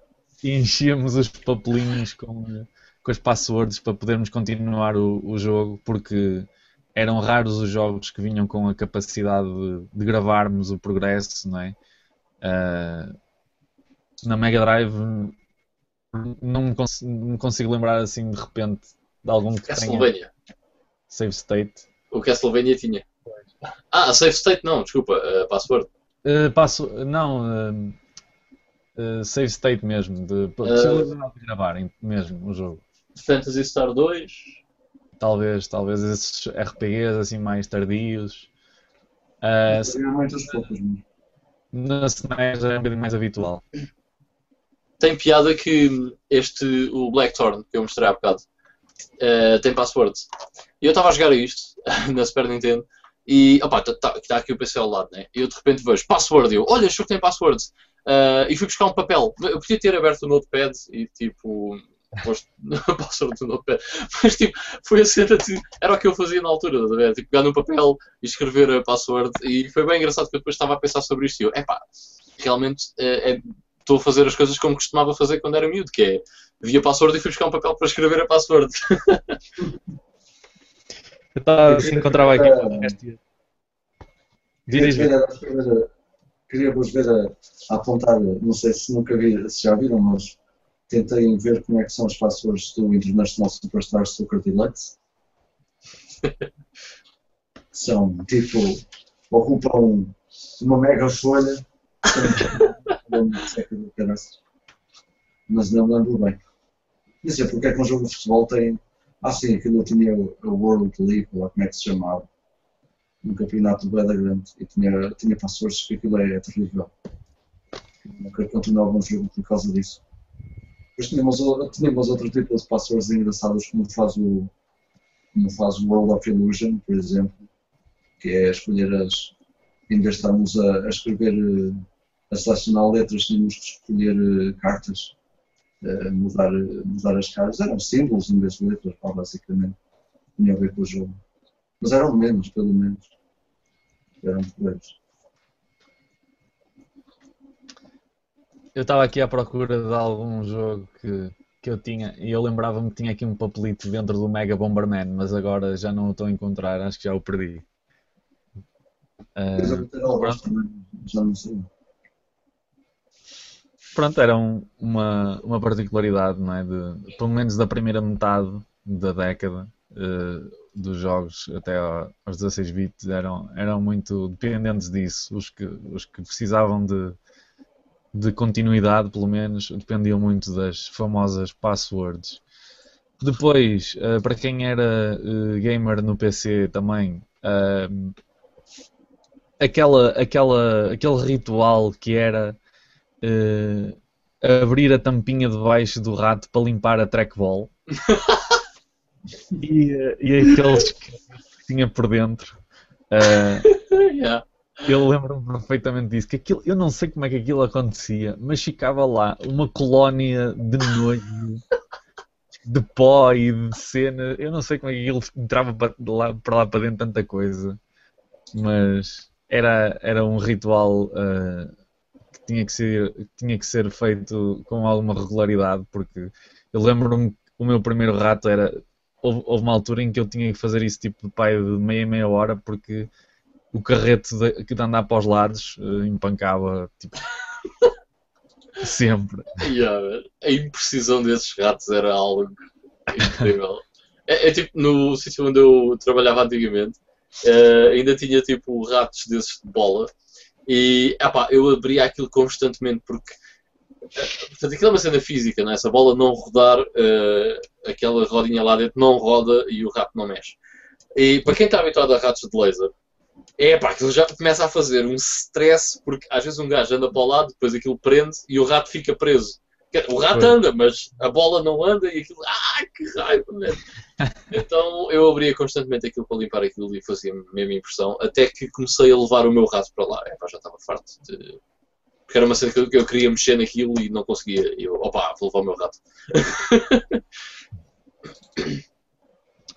Pronto, depois esta lista continua com algumas coisas que nós até já, já falamos. Por exemplo, uma delas, eh, ficar sem dinheiro eh, durante os últimos níveis de um, de um jogo nas arcades. Eh, ficar sem, sem trocos era, era um drama. Eh, os Já agora, já agora, eu tipo, eu gastei uma vez ah, 10 euros para conseguir passar o Ocean Hunter ah, com um amigo meu. Gastámos tipo 10 euros ca- cada um. Ah, que aquilo era a moeda de 50 cêntimos, ou seja, tipo 20 créditos, estás a ver? Ah, mas conseguimos passar o Ocean Hunter, é um excelente jogo de arcade, by the way. Era um investimento. Yeah.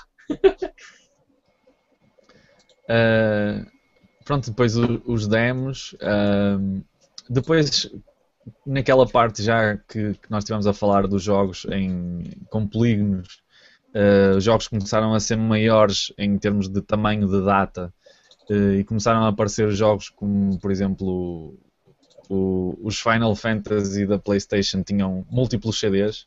Então, quem é que não aconteceu a perder, por exemplo, o CD2 ou o CD3 e, e ficar ali com o jogo empancado porque o CD2 viu eh, desapareceu no meio da, da confusão. Ahm, Para, já agora desculpa lá interromper, mas para pessoas que acham que ter dois CDs na Xbox 360 é um martírio e temos que ter Blu-ray porque dois CDs é bué. O Final Fantasy uh, 8 e 9 tinham 4 CDs, o Final Fantasy 7 tinha 3 CDs. Mas este joguinho aqui, por exemplo, é um dos exemplos que eu vou dar, não é o único. Lands of Lore. Uh, isto é o que vem lá dentro. É uma saqueta de disquetes, ok? São 7 no total. Uh, 7, 8 disquetes uh, no total. Portanto, e para vocês instalarem, tinham que meter uma de cada vez. E demorava bem de tempo. uh, Uma panóplia de disquetes. Uh, hum, isto ainda cheira novo, quase. e eu, por exemplo, tinha o Duke Nukem 3D em 11 disquetes. Portanto, As pessoas que acham que dois DVDs é boé, e pá, grande transtorno, agora tenho que mudar de DVD ao fim de 4 horas. Uh...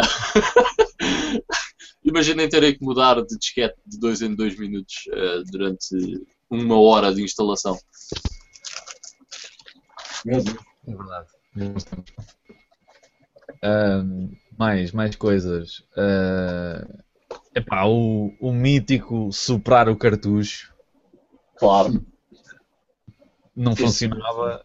Quando não funcionava, o truque infalível era, claro, tirar o cartucho, mandar a vela dar sopradela e voilá, já estava. Magia. yeah. Uh, When all else fails, só para o cartucho. Exatamente.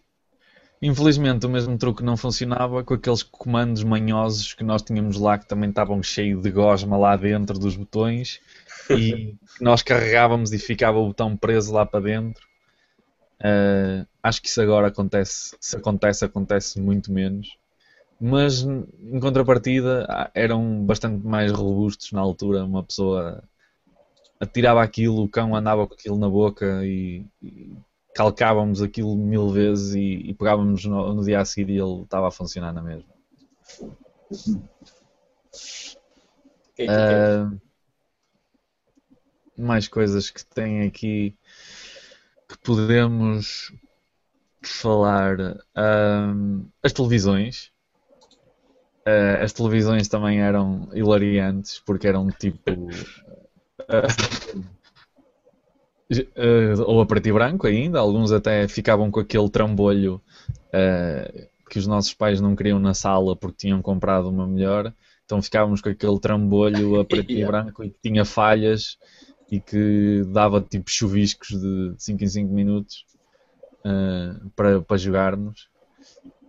ainda por cima com aqueles espetaculares cabos RF que dão uma imagem brutal. Um, Epá, e a dimensão era tipo. Pois, era uma caixinha mesmo. Eu, eu no outro dia tive uh, a ajudar o meu pai a carregar um monitor de 52 polegadas LED que, ah pá, uma criança conseguia com aquilo. Eu lembro-me de ter um monitor que era, em termos de ecrã, metade daquilo, uh, que ainda está aqui no meu sótão, por acaso. Que, meu Deus, aquilo devia pesar uns, sei lá, 30 quilos era, era, para a altura era grande. Uh, aquilo pesava uma enormidade, era uma cena estúpida. Uh, quando nós trouxemos aquilo para casa, uh, fui eu e o meu pai a carregá-lo pela escada acima. E eu lembro-me quando esse monitor veio para o meu quarto, depois de se comprar um LCD grande para, para a sala, essa televisão veio para aqui para o meu quarto. Eu só para tirar a televisão da sala e metê-la no quarto, tive que mudar de cuecas três vezes. yeah.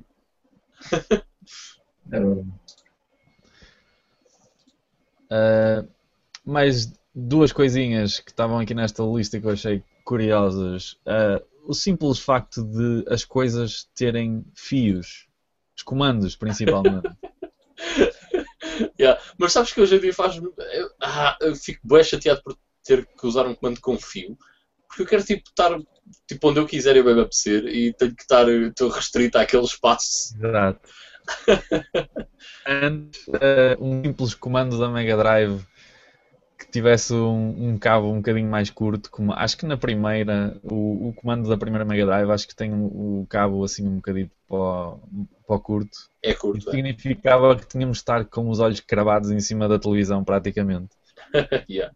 uh, que era mais uma das razões que os nossos pais nos chateavam, que é, e tu vais ficar cego com isso. Uh, mas pronto. Uh, e finalmente, outra coisa que eu tinha aqui. Ah, uh, muitos encontros com aquela, aquela situação que nós já falámos também da falta de, de informação.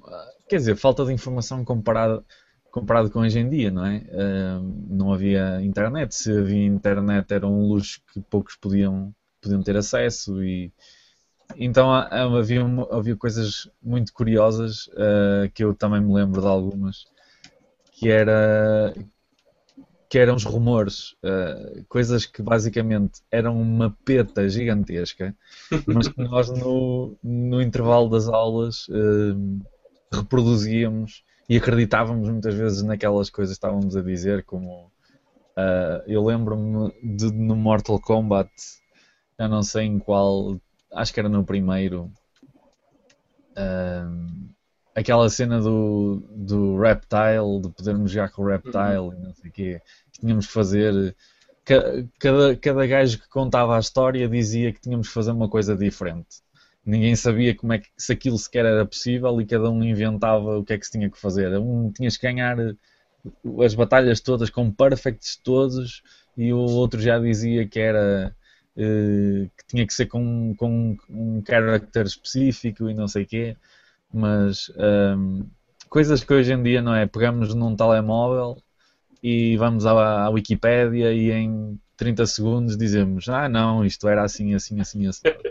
Na altura e o pessoal acreditava, pronto. Ah é, ia que nice, estar. yeah. Isso era bem fixe. Eu lembro-me, por exemplo, de alguém me. Eu, eu, portanto, isso vai também às vezes encontrar das dicas, das sheets, não é? Uh, por exemplo, nunca mais me esqueço uh, de uma sheet que provavelmente vocês dois também conhecem, que é o cima abaixo, esquerda direita a start, uh, que acho que é uma cena que toda a gente dos anos 90 conhece.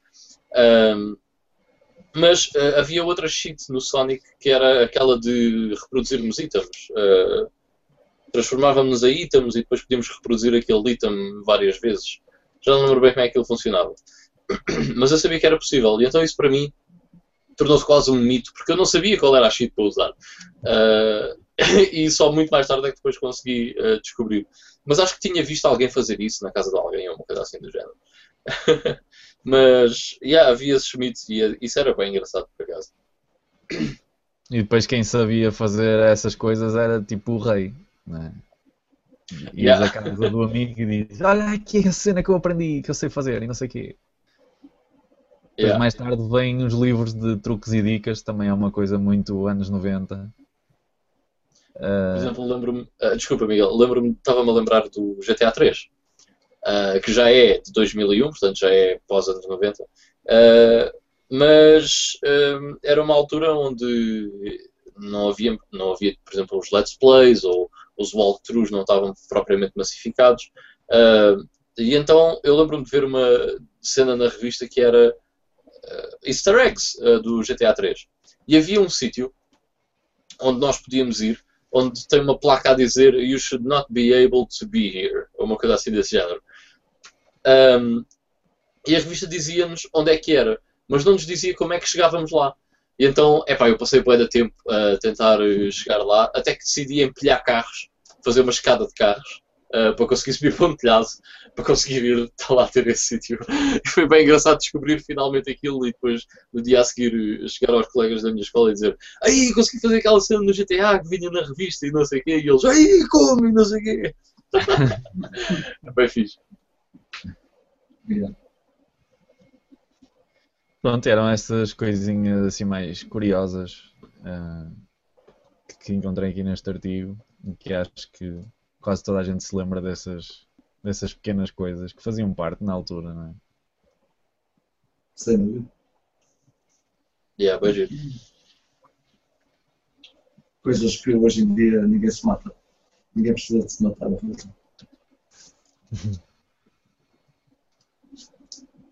Por acaso, nessa altura, não sei se lembram, mas também começaram a aparecer uh, além dos cheat codes, também começaram a aparecer os, os trainers. trainers. Ah, sim, sim, os trainers, é. Yeah. Aqueles programinhas pequeninos e nós tínhamos, ficávamos com shortcuts para fazer tudo e mais alguma coisa. E aquilo também eu achei aquilo fantástico a primeira vez. Não, não sei mesmo em que jogo é que, é que vi isso pela primeira vez, mas era, era um avanço do, do, do, do caraças à, à, à tradicional cheat code ter um trainer era brutal. Por exemplo, outra coisa que só um jogador dos anos 90 é que se lembraria é o que é que significa no clip.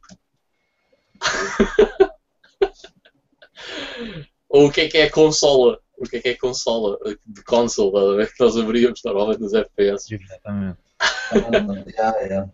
O, o no clip, o godlike. Esse tipo de cenas. Alguém sabe, alguém se lembra de vocês o que é que era o DNSTUFF? Não percebi. DNS-TUFF, mais conhecido também por DN Stuff. Ah, sim, claro. é, estás a ver? Só uma pessoa que viveu nos, nos anos 90 é que se lembra disso. Eu não me lembro muito bem. Uh, até aí comentários no YouTube? Temos aqui mais, mais um. Mais um comentário do. Uh, isto de repente empancou. Uh, do João Silva que diz: Dos primeiros grandes jogos 3D que se lembra é o Descent, muito imersivo. Ah, o Descent. Olha, por acaso esqueci-me de falar dele.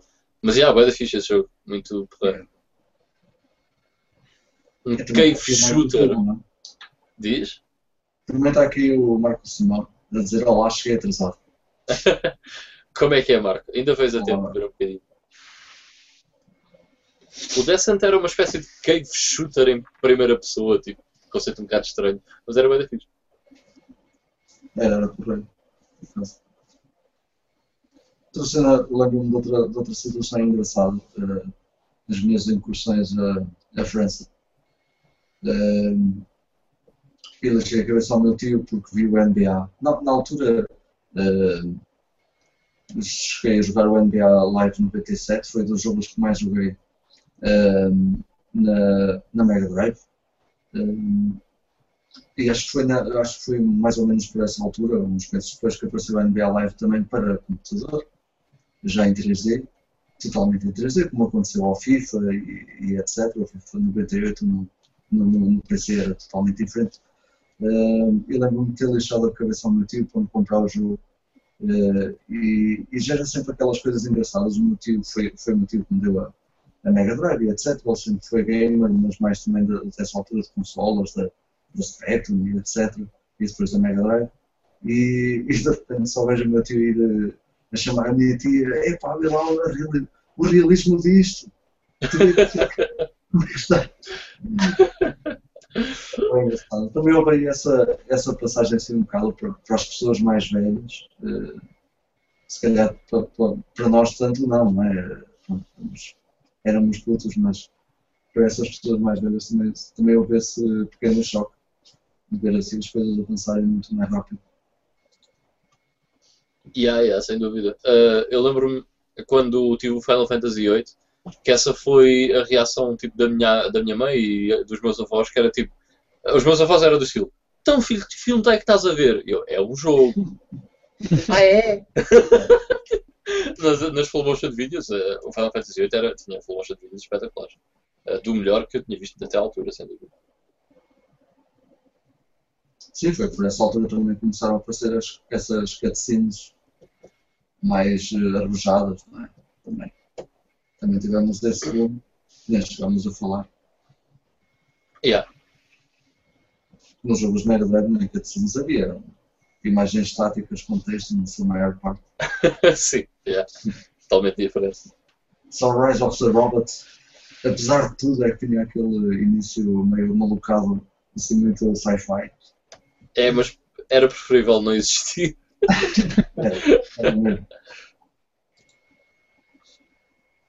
Pronto, não sei se querem adicionar mais alguma coisa. Acho que é tudo. Sim, podemos ficar por aqui. Pronto, então vamos ficar por aqui no nosso episódio 60, 63, dedicado ao Playing in the 90s, este nome que demos ao tema de, de hoje, onde abordámos uh, muitas coisas que já não se vê hoje em dia. Podem sempre voltar a ver, quem chegou tarde, Marco, faça favor, depois de, quando tiver tempo de ir ao, ao YouTube e voltar a ver o nosso episódio, vai ficar disponível. Não se esqueçam que vamos ter também extra filmes uh, o mais breve possível para debater sobre algumas notícias. E, e não se esqueçam de passar também a revista por start.com. Até à próxima. Bye bye, pessoal. E não se esqueçam de jogar Blackthorn, prometo que é uma grande hidden gem, é bem difícil. Tchau.